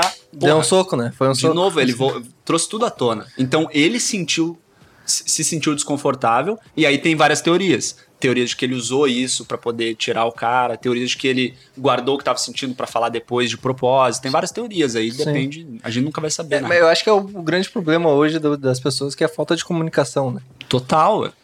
total. Que eu acho que é por isso que o podcast é tão importante, porque hoje tem a carência da comunicação. né? Por mais que tenha rádio, TV, né? O vídeo pra caramba no YouTube. Sim. Só que as pessoas mais querem escutar só aquilo que elas realmente querem escutar. No momento que elas escutam, que alguém- tu fala pra alguém algo que ela não espera ou que não quer ouvir, ela simplesmente desliga. Não tá Total. nem aí pra ti. Total, exatamente. E, e- e o que vale a reflexão, que eu, que eu trouxe a reflexão no vídeo é: a, a- a piada em si não é o grande problema. O que, o que ocasionou todo o problema foi o significado que o cara deu para aquilo baseado na experiência dele, que deve ter sido uma grande merda pra ele ter reagido daquele jeito. Pois a é. gente não tem como saber, Sim. Entende? Então, assim, é uma questão muito individual. Agora, a- a- se tu analisar friamente o contexto da história, cara, É, eu, eu, eu entendo totalmente. cabe, cabe, cabe é, concordar e discordar, óbvio. né? É, Cada eu um vê aquilo de um jeito também. Como eu disse, eu entendo totalmente ele ter ficado daquele jeito, porque ele deve, tem um motivo, só que eu acho errado ele não ter falado com o Rodolfo na hora. Isso. Assim como o Rodolfo errou na hora de não ter pedido desculpa. Sim, sim. sim. Querer ele tentou justificar. A pior coisa que a gente pode fazer é tentar justificar. É, cara, desculpa, não sabia que isso poderia te fazer mal, errei. Pronto. Uhum, exatamente. Foda. Mas é polêmico, né? E aí, cara, eu pensei, cara, eu vou começar a fazer vídeos reagindo a outras coisas. Eu comecei a fazer.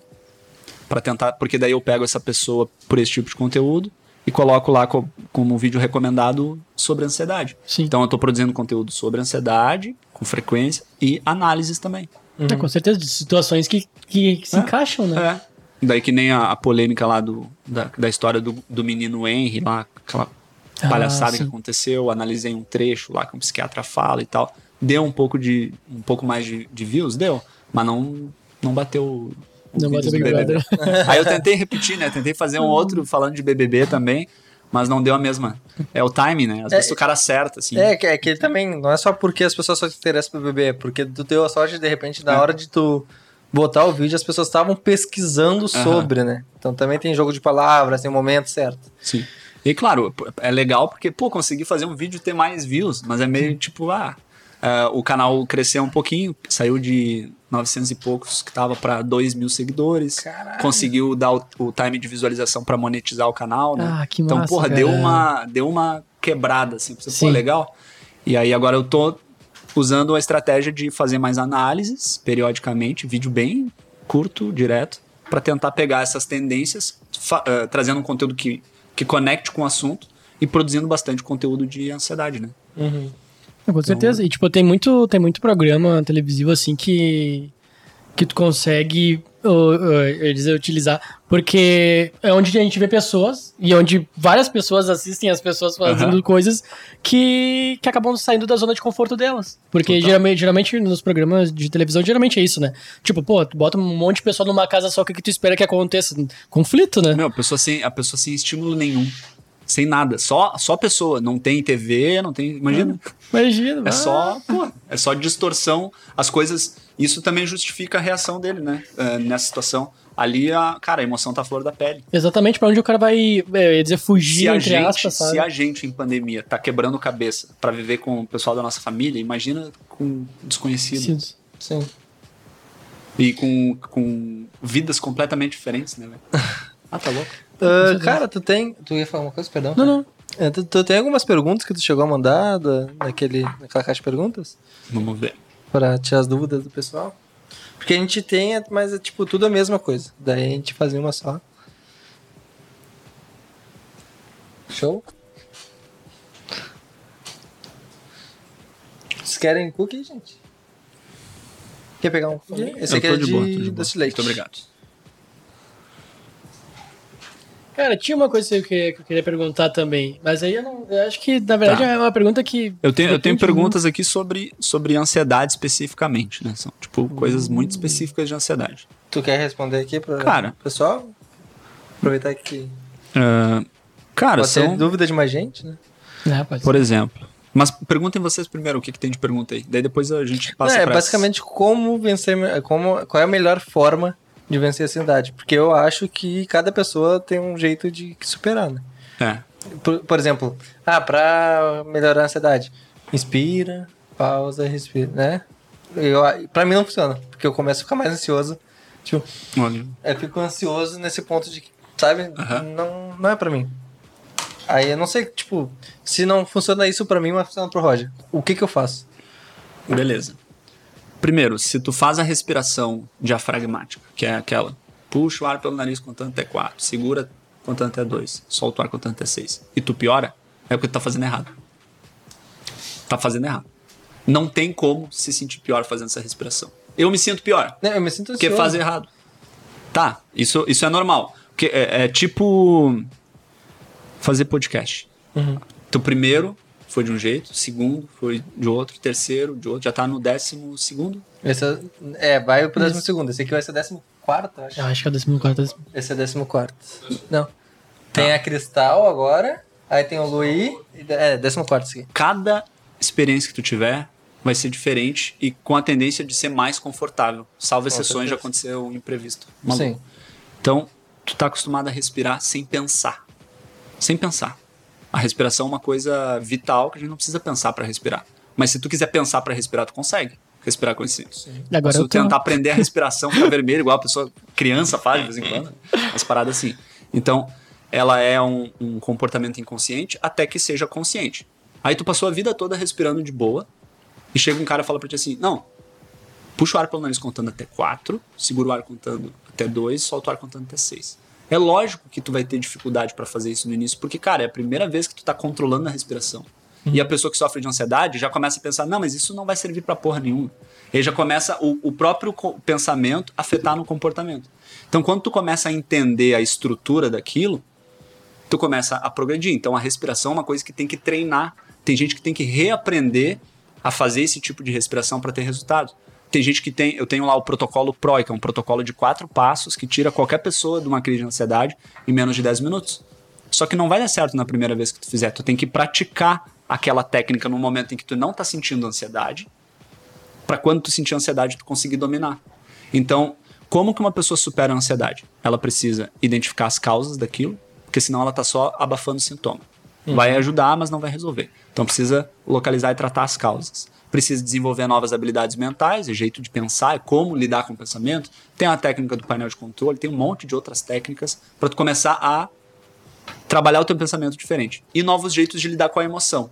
Como que eu lido quando eu tô com medo? Começar a desenvolver isso. Sem isso, vai ser cobertor de. Como é que fala? Cobertor que puxa pra cima e destapa a perna, se tu puxa pra baixo. É um nome aí, um ditado sei. antigo. É, ou seja, não vai ser efetivo. E o que a maioria das pessoas busca são soluções que não são tão efetivas. Entendi. Então, numa crise de ansiedade, a pessoa tem que saber o que ela tem que fazer. Porque eu não consigo tirar ninguém de uma crise de ansiedade, nem tu, nem ninguém. É só a pessoa que consegue se tirar da crise. Por isso que a pessoa fala calma e pra outra pessoa não faz sentido aquela calma. Tipo, porra, tu não tá vendo que eu tô morrendo? Calma nada, caralho. É, Geralmente É a é pior isso. coisa que tu pode falar, é calma. Então, assim, se a respiração não funciona pra ti, o que, que a respiração faz? Ela ativa o sistema parasimpático. O sistema parasimpático é uma parte do sistema nervoso responsável pela sensação de relaxamento. Então, quando a gente está em ansiedade, a gente ativa o sistema simpático, que é o sistema de alerta. Pupila dilata, respiração fica curta e acelerada, coração acelera, descarga de adrenalina, cortisol, estresse, tá? Quando tu faz a respiração diafragmática, tu ativa o sistema nervoso parasimpático. Não importa o que tu esteja pensando. Se tu faz ela corretamente, e aí precisa de treino para isso, tu ativa o parasimpático e o teu cérebro não enxerga sentido, sentido em continuar te despertando aquela reação de luta ou fuga. É como se tu hackeasse, tu interrompesse o ciclo da ansiedade. É como se o cérebro pensasse assim: se o, o neon, Uhum. se o neon tá respirando desse jeito aqui, ele não tá em perigo. Não faz sentido. Se ele tivesse em perigo, ele ia ter que tá mais ofegante. Se ele tá respirando, se ele tá conseguindo controlar a respiração, é porque ele não tá em perigo. Aí a tua crença, o teu pensamento começa a, a questionar a resposta do teu corpo. Entende? Então, tu vence o pensamento através da fisiologia. Então, a respiração diafragmática funciona para todo mundo, cara. Só tem que aprender a fazer direito. É igual tu entrar pro corpo de bombeiros, ler um livro sobre como apagar incêndio e nunca ir nos treinamentos. Sempre dá um jeito de escapar. Aí o que, que vai acontecer quando for num, num incêndio de verdade? Ou tu vai morrer queimado, ou tu vai fazer merda. Não vai entrar, vai ficar com medo, porque tu nunca Vai enfrenta. morrer queimado fazendo merda. É, provavelmente. Por quê? Porque não treinou, não foi. Então, é, esse, é, inclusive, cara, é um dos maiores desafios do processo de terapia para superar a ansiedade. Fazer a pessoa entender que ela precisa mudar um pouco o que a maneira com que ela lida com as coisas. Sim. É foda. Tem outros jeitos? Tem. Mas não vão ser tão efetivos tão rápidos. Tem um monte de técnica que funciona para um grupo de pessoas e para outro grupo não funciona. Essas técnicas eu nem vou atrás. Eu preciso testar e validar o que funciona mais. E eu te afirmo É, com com certeza, cara, respiração diafragmática é questão de treino. Se tu treinar, cara, tu vai incorporar na tua vida pro resto da vida. E aí, a, a- inclusive, o protocolo que te tira da crise de ansiedade em menos de 10 minutos, ou de uma crise de pânico, ele começa com a respiração. Cara, sem a respiração, tu não sai da crise de ansiedade. Porque a maior queixa das pessoas que sofrem de ansiedade é a falta de ar. Só que, na verdade, nenhuma delas tem falta de ar. Elas estão hiperventilando. Tá respirando muito rápido, curto e acelerado. Aí ela tem a sensação que ela quer puxar o ar, mas o ar não vem. Ah, É uma sensação. O racional diz assim: acabou o ar, velho. Tô, tô sem ar, é Covid, fudeu. Só que a respiração tá curta. A respiração tá curta acelerada, porque o coração tá acelerado. Então aí que começa o problema da ansiedade. Ela teve o pensamento que disparou o medo, aí do nada, ela nem se ligou nisso. Do nada ela começa a sentir o sintoma e pensa: ih, o coração acelerou. Que, que porra é? Será que eu tô tendo ataque cardíaco? Ih, falta de ar, ih, vou morrer. É mais ou menos isso, em milésimos de segundo, velho. E aí ela começa, cada vez mais o pensamento gera medo da morte. Cada vez mais o pensamento conecta no medo, cada vez mais o corpo tenta se defender. E quando o corpo tenta se defender, a pessoa acha que ela tá morrendo. Mas na verdade ela não tá morrendo, ela tá se defendendo. É muito louco. É foda. Ah, o que- o que, que tu acha eh, sobre meditação? É foda demais, cara. Indico pra todo Pra mundo. todo mundo? É, meditação e hipnose conversam. Conversam.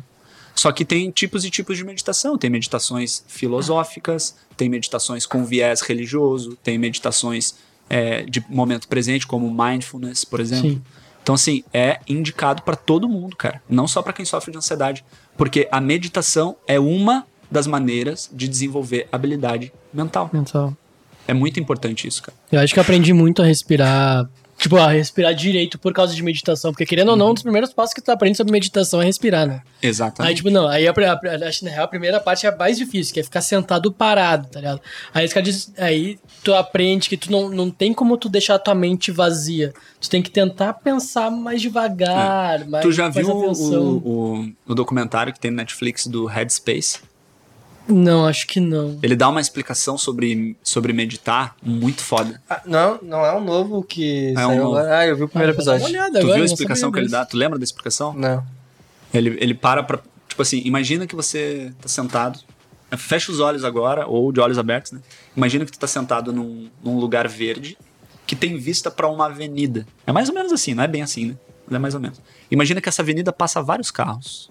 Imagina que essa avenida é a tua mente. Imagina que cada um daqueles carros é um pensamento. O que, na maioria do tempo, nós, seres humanos, fazemos é, cada vez que um carro passa, sair correndo atrás desse carro e querer entrar nesse carro. Ou seja, pegar carona nos pensamentos. Metáfora perfeita.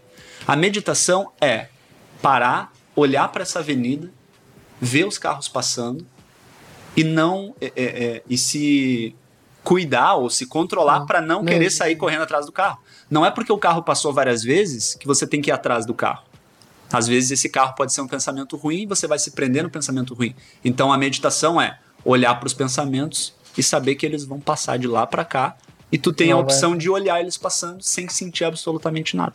E cara, isso casa direto com a hipnose. Genial, caraca, vou ter que assistir Cara, isso é agora. muito É legal, só que eu não tava no clima no dia. foda. ver. A meditação que eu proponho para os meus clientes é uma meditação mega simples. O nome é meditação da vela. Pega uma vela, acende, coloca na altura dos teus olhos cronometra. Fica 10 minutos olhando pra chama da vela. E deixa o pensamento rolar. Não bota música, não bota porra nenhuma. Silêncio, Foco total. foco total. Por quê? Porque vai ter momentos na tua vida que tu vai precisar fazer uma coisa e vai ter um monte de outras coisas buzinando na tua cabeça. Tu tem que desenvolver a habilidade de conseguir focar naquilo que tu quer quando tu quer. Tu tem que conseguir ativar esse modo hiperfoco. Senão tu fica tu vira uma pessoa que começa e não termina, tu vira uma pessoa que faz tudo pra todo mundo e não faz nada pra ti, e vira uma pessoa que se afeta com qualquer coisa. Tem gente que tá lá trabalhando bem, aí ouve alguém falar um negócio, a pessoa sai, sai do assunto, sai, perde todo o, o foco. Foco. E pra quem sofre de ansiedade, o pensamento é uma arma poderosa, negativamente ou positivamente. Então, é um dos primeiros passos que a gente desenvolve a capacidade de tu ouvir uma vozinha dizendo assim, tu tá morrendo, e tu fala assim, cara, não tô morrendo. Eu tô bem, eu tô aqui, nesse lugar tem uma mesa, tem uma cadeira vermelha, eu tô com os meus pés no chão, eu tô seguro, não tem ninguém me apontando uma arma aqui, eu não tô morrendo. E esse pensamento que tá vindo aqui é um pensamento mentiroso. É um pensamento que quer me proteger, fazendo eu evitar as coisas. Então, olha o, o, o nível que chega. Tem até uma técnica que eu apelidei de técnica da neura, que é quando a gente dá um nome para esse viés catastrófico que nós temos. E quando a gente recebe esse pensamento catastrófico, a gente tende a interpretar ele como se ele fosse a gente, normalmente. Sim. Porra, tô muito negativo, cara, eu não era assim. Caralho, porra, só penso merda agora. E na verdade não é. É um, um eu é, instintivo que tá visando a sobrevivência, que tá te abastecendo de coisa ruim para fazer tu evitar. Porque isso é uma característica da mente mais profunda que nós temos. A nossa mente mais profunda é amoral, não tem moralidade. Ela não quer ser feliz, ela não se preocupa com isso, porque ela não sabe o que é isso. E ela quer o quê? Sobrevivência, reprodução da espécie. Então ela vai fazer tu economizar energia sempre, ou seja, não ter vontade de fazer nada quase nunca. Vai querer te manter em movimento, vai querer que tu coma pra caralho, pra tu, porque pro, pra nossa mente, quanto mais alimento, mais energia, quanto mais energia, mais vida. Ou seja, é uma porrada de estratégia mental pra deixar o cara numa cadeira sem fazer porra nenhuma. Por isso que é tão difícil instalar um comportamento novo, começar a fazer uma coisa com frequência. Porque o nosso cérebro enxerga aquilo como inútil. Caralho. É muito louco. E por isso que a gente se adapta a tudo. Até as coisas ruins, as coisas boas, é foda. Sim. Tem cara que ganhava vida muito bem, por exemplo, teve problema com droga, hoje mora na rua, e tu chega pra oferecer ajuda pro cara, o cara diz, meu, só me dá dezão aí pra eu tomar minha canha, minha cachaça e já era. Yeah.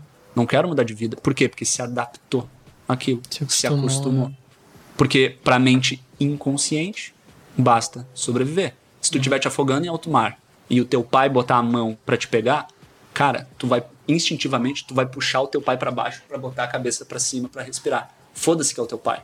Tu não vai conseguir raciocinar nessa hora. Tu vai agir instintivamente, sobrevivência. Cara, tu pode matar o teu pai afogado de sobreviver. Depois vai pensar, puta, olha o que eu fiz. Mas tu vai fazer isso porque é instinto. Por isso que eu não consigo me sufocar, por exemplo. Eu não consigo. Por isso que para eu conseguir, por exemplo, é, atentar contra a minha vida, eu preciso ser radical. Porque eu, instintivamente eu não consigo. É muito louco. É, é uma parada animal, velho. Animal, Animal. de instinto de animal. instinto mesmo. animal, né? Que viagem. Caraca, é uma viagem. É uma viagem Viagem, demais. é viagem. Imagina ter essa conversa bêbado. meu. É, vai cuidar. Loucurada, loucurada. Foda, foda. Parece que, parece que, tipo, pra te conseguir eh, lidar com a ansiedade, parece que tu tem que entrar com um consenso com a tua voz da mente, sabe? É isso. Tu tem que Mas entender é. que existe uma divisão do teu eu racional, emocional, pro teu eu instintivo. Sim. Tu tem que entender que essa divisão é uma metáfora, né? Se tu vai analisar lá fisiologicamente o cérebro, não é dividido, ah, esse é o lado do eu racional. Não. Mas existe esse jogo. Porque tem um monte de coisa que a gente emocionalmente não consegue controlar. É que nem eu, do nada aqui, dar um susto no neon. Mesmo ele vendo que sou eu que tô Te dando prepara. susto nele. Não, não. não. Adianta tirar uma água. Pô, daria um corte, daria um corte legal. Né? Porra, imagina. É, mesmo tu sabendo que sou eu, tu vai te assustar e instintivamente tu vai proteger, tipo, normalmente a parte superior, a parte vital, normalmente. E depois tu vai, porra, sacanagem. Normalmente é assim quando a gente toma um susto de alguém conhecido. Porque a nossa parte instintiva é muito mais rápida que o racional. É só tu ver vídeo de, de pessoa tomando susto. O tempo que leva pra pessoa se assustar é, é milésimos de segundo. Tipo, o negócio bateu aqui e daí a pessoa fala assim. Ah, tipo, ela, ela se contrai inteira e depois, entende? Então, cara, é, é, a gente tem. O racional tem um delay. E o instintivo vai sempre obedecer. Principalmente bêbado. Dilema Cara, era- e, e com, a, com a bebida, com a droga eu não tenho certeza se é assim, mas a bebida ela age diretamente no córtex pré-frontal. A pessoa que, tá, que bebeu a ponto de cambalear, na maioria das vezes, quando ela meio que perde a consciência, ela acha que tá de boa. Então ela tá lá aqui, ó, torta, e ela acha que não tá torta. Tá natural. Por isso que tu vê, às vezes, o bêbado conversando, falando, ah, eu te amo pra caralho, tá ligado? Aquelas É. paradas. Ele acha que ele tá normal. Na real, na cabeça dele, ele acha que tá... No outro dia ele não lembra. Mas ele acha que tá normal, Uhum. mas não tá. Cara, É foda. É bizarro. falando em, em drogas, tem um negócio que eu mandei pro Roger hoje. Que no, é no Canadá, né? Não vou te entregar. Vou te entregar. É, o coração acelerou, né? Olha, tô saindo da minha zona de conforto. Eu vi umas reportagens que no Canadá eles estão usando cogumelos pra ansiedade. Caramba. Eles estão usando micro. Manda, manda. Eles estão usando microdosagens, porque eles já fizeram estudos e viram que pra ansiedade é muito bom. Só que em microdosagens, né? Aham. E tem Legal. melhorado bastante. E tá liberado no Canadá pra usar só por causa devido de, é, só por causa devido, é foda. Mas por causa disso. Que eu achei massa, muito louco. Que massa. É, deve ter algum algum um princípio ativo, algum composto lá que ativa o sistema parasimpático e diminui a resposta de ansiedade da pessoa. É, é que, é, falando já sobre drogas, ah, dizem que todas as drogas são potencialmente prejudiciais e potencialmente remédios, né? Maconha, ah, cogumelo, aquele... Como é que é? Ayahuasca? Ah, maconha é bem droga, né? Dá sair no chute. Não, mas é, Tem a ayahuasca, tem o rapé, que é Ah, pó- é que não é pó o nome que se chama, cara. Como é que é? cocaína. Cocaína. Aí. é, todos são potenciais. O problema é o modo de uso. É. né? Só que as pessoas, as pessoas não, os governos não liberam verba para estudo para saber o que, É. que é realmente. A, a diferença é que na medicação eles conseguem isolar somente o princípio utilizado para aquele fim benéfico. na, na, ó, maconha tem o CBD. É. Né? Pessoas com Alzheimer, pessoas com Parkinson tomam CBD É. e melhoram. é, um, é um dos exemplos que eles conseguiram segmentar aquilo. né? Exatamente, e aí falta estudo pro pessoal conseguir. É. Ah, tu acha que falta ah, verba para estudo para melhorar, por exemplo, essa questão de ansiedade, para vocês terem mais recursos, mais. Hum, eu acho que, cara, eu conheço bem pouco, sinceramente, sobre, sobre essa área, sobre essa parte, mas eu acho o seguinte: os caras não querem parar de vender remédio, porque dá muito dinheiro. É muito É, dinheiro, né? dizem, dizem Tem- que o- maior problema é justamente isso. As grandes indústrias, que são Não as farmácias. Tem não- medicação que, que, se tu vai olhar o estudo científico por trás da medicação, os caras fazem lá um grupo de controle com a pessoa tomando a medicação, a pessoa não tomando a medicação e a pessoa tomando um comprimido placebo.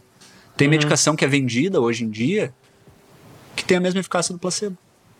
E Às vezes a pessoa pensa que tá tomando um remédio que tá melhorando porque o remédio é apenas um placebo. É. Tem e um vende nome pra igual, isso, né? velho. E vende E igual. vende igual. É uma... Aí, cara, é foda. É foda. É um assunto bem, bem, Bem delicado, né? Por isso que o caminho para superar a ansiedade é terapia mais outras coisas, dependendo de cada caso. Vai, Mas tem varia que cada ter a caso, cada terapia, caso, cara. né? Porque dentro, dentro da terapia tu consegue desenvolver e entender. É, na, na real, a terapia é um grande espelho, né, meu? Tu te enxerga, tu consegue te olhar através do terapeuta, da terapeuta, né? Uhum. Pelo menos esse é o princípio, né? Não, não adianta querer resolver algo se tu não tem nem noção do que exatamente tu quer resolver. Exatamente. Cara, é, vamos ter um outro papo. Espera um pouquinho? Ah, tá- não, mas é que a nossa pergunta ali já. Já foi. Já foi. Era, é, é que eram várias, só que tudo igual, entendeu? Ah, vamos fazer. Tu faz a questão da que a gente conversou pra fazer a. na- na- como é que é o nome? A hipnote- hipnose com a gente? Aqui, ó. É que eu tava tentando lembrar aí. Eu falei pra ele, não, não tem nada a ver com isso. ah, não, mas é isso aqui, ó. que tá É, é que isso me lembrou, é que daí eu lembrei do Pokémon Hipno, daqui é vendo a Ah, hipnose. Tá acabando a bateria aí? Então vamos despedir depois a gente corta. E faz um corte com isso. Da- Beleza, da- pode pode ser. ser? Posso? Não, sim. Ah, cara, futuramente a gente vai fazer o ao vivo. A gente chama de novo pra conversar. Ah, a gente vai bolar um negócio bem legal por quando a Beleza, gente começar ao vivo. beleza. Vai ser um prazer. Muito obrigado por vir, né? Cara, foi demais, demais, demais, demais, demais. Eu que agradeço, cara, a oportunidade. Falar sobre esse assunto pra mim é. Cara, eu, eu viraria a noite aqui certo falando.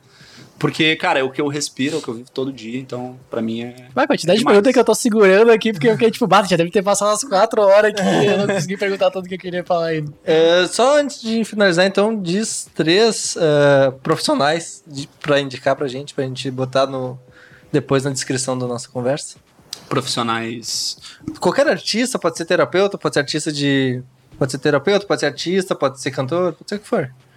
Cara, que tu acha legal aqui do sul pro pessoal conhecer. ah, aqui do sul. É, que, pro pessoal conhecer. Pode ser até terapeuta. Cara, pode ser o Marcelo Bem, que é um cara aqui do sul que mexe com hipnose, e ele, se vir aqui. Aí vocês. É que assim, ó, eu não sou o cara da hipnose de palco, que é hipnose de entretenimento. Aham. Não curto muito, tá ligado? Que é essa hipnose de fazer as paradas, ah, vou esquecer meu nome. O Marcelo, velho. O Marcelo é foda. Ele manja Nessa parada aí, ele mexe com, uma- com um tipo de hipnose diferente. Ele manja de tudo da hipnose como terapia, mas tem uma parada que ele faz que, que mexe demais comigo, que é a hipnose não verbal. O cara te coloca em, em, em outro estado mental sem falar nada. apenas com um Caraca, estímulo não moleque. verbal. Vão ter que Então chamar. fica aí, fica aí o. o, o- Agora, agora tu para de fumar ainda. Não, parar de fumar é de boa, cara. Se a pessoa tiver, tipo, afim de. Ah, realmente eu não quero mais isso. Uma vez chegou um, um cliente no consultório lá, sentou. É, veio ele e a mulher, né? Daí a mulher ficou lá embaixo, ele sentou na cadeira assim. Ele ficou me olhando assim. Eu, tudo bom? Tudo bom? O que, que tu veio fazer aqui? Ah, minha mulher quer que eu pare de fumar. e tu quer parar de fumar? Não, essa velha chata aí que me trouxe, ficou me enchendo o saco uma semana pra eu vir aqui. e o cara foi lá, né? Então, assim, se o cara não quer, Não adianta. não adianta. Eu tenho um irmão, por exemplo, que fuma, cara, um tempão, tá só no fiapo, mas não quer parar, velho. Pra ele, é- a terapia dele é o cigarro, velho. É, Pô, é aqui que eu me conecto comigo e foda-se. Perfeito. É isso, Perfeito, cara. não, né? Que o, o Marcelo é daqui de Porto, é uma indicação. O Jean também, da Get Mind, que fala de hipnose também. Legal. Ah, é bom. É legal daqui de Porto também. Mexe também com a, com a hipnose de palco, essa de entretenimento que chama mais atenção, né? Uhum. É, e com certeza eles vão, eles podem proporcionar experiências que dariam excelentes cortes. né? Imagina. Né? Se tu lembrar de mais pessoas também, manda pra gente Beleza. que a gente bota aqui na descrição. A gente tá acabando só porque realmente tá acabando o nosso, Beleza? nosso Fechou? tempo. Mas muito obrigado por nos acompanhar, obrigado de novo por vir. Valeu. E claro, se inscreva no canal, dá o like, Comenta. nos- comenta, muito importante comentar. Comenta. Compartilha com os amiguinhos. Aí a gente É. vê que do, a gente, o último episódio tem cento e poucos views, que saiu quinta passada, e no, 60% não é inscrito. Então, por favor, dá uma fortalecida pra Inscreve gente aí, lá. se inscreve. Porra, é de graça, pô. É lá, de fortalece aí. E segue também o Henrique na- nas redes. As redes, como é que tá? Arroba Henrique Danielovski. No YouTube também é Henrique Danielovski. Você vai colocar Henrique Daniel, já vai aparecer eu lá. E segue, Sim. segue a Sim. gente, segue o Henrique. E é isso aí, muito obrigado. Roger, alguma coisa? Ah, se vocês acham que que tem ah, assim ó sigam ele sigam, sigam o Henrique porque ele tem muitas dicas muito boas sobre ansiedade eu como uma pessoa ansiosa como vocês podem perceber eu aprendi muito conversando com ele aqui e eu sigo ele eu vejo quanta, quantas pessoas ele ajuda então se vocês têm a sensação de que vocês poss- possam estar passando por alguma situação que gere ansiedade pra vocês dê uma olhadinha na página dele Cara, não espera o bicho pegar, porque quando o bicho pegar, o buraco é mais embaixo. Não espera ficar- entrar em crise, não espera. Cara, tá te sentindo desconfortável, busca ajuda, busca entender. Às vezes, com uma conversa, muda o jogo todo. Com uma conversa, tu vai atrás de conhecimento, vai atrás de informação e tu evita um problemão. Evita um problemão. Beleza? Isso. E se tu vê um amigo também que tá precisando de ajuda, não, não deixa ele esperar procurar alguém também. Primeiro incentivo, ajuda ele. E se tu vê que ele tá precisando de alguém, apoia ele pra procurar alguém, certo? Marca, marca no meu Instagram lá. Mas isso acontece muito. Às vezes uma pessoa é, vê eu falando de um assunto, identifica outra pessoa, marca a pessoa, e essa pessoa vem, faz a terapia e diz, porra, se não fosse a fulana, eu nunca tinha conhecido o processo. exatamente. Então, cara, a indicação de amigo é muito É importante. importante. Mas então tá, muito obrigado, gente, e até a próxima. valeu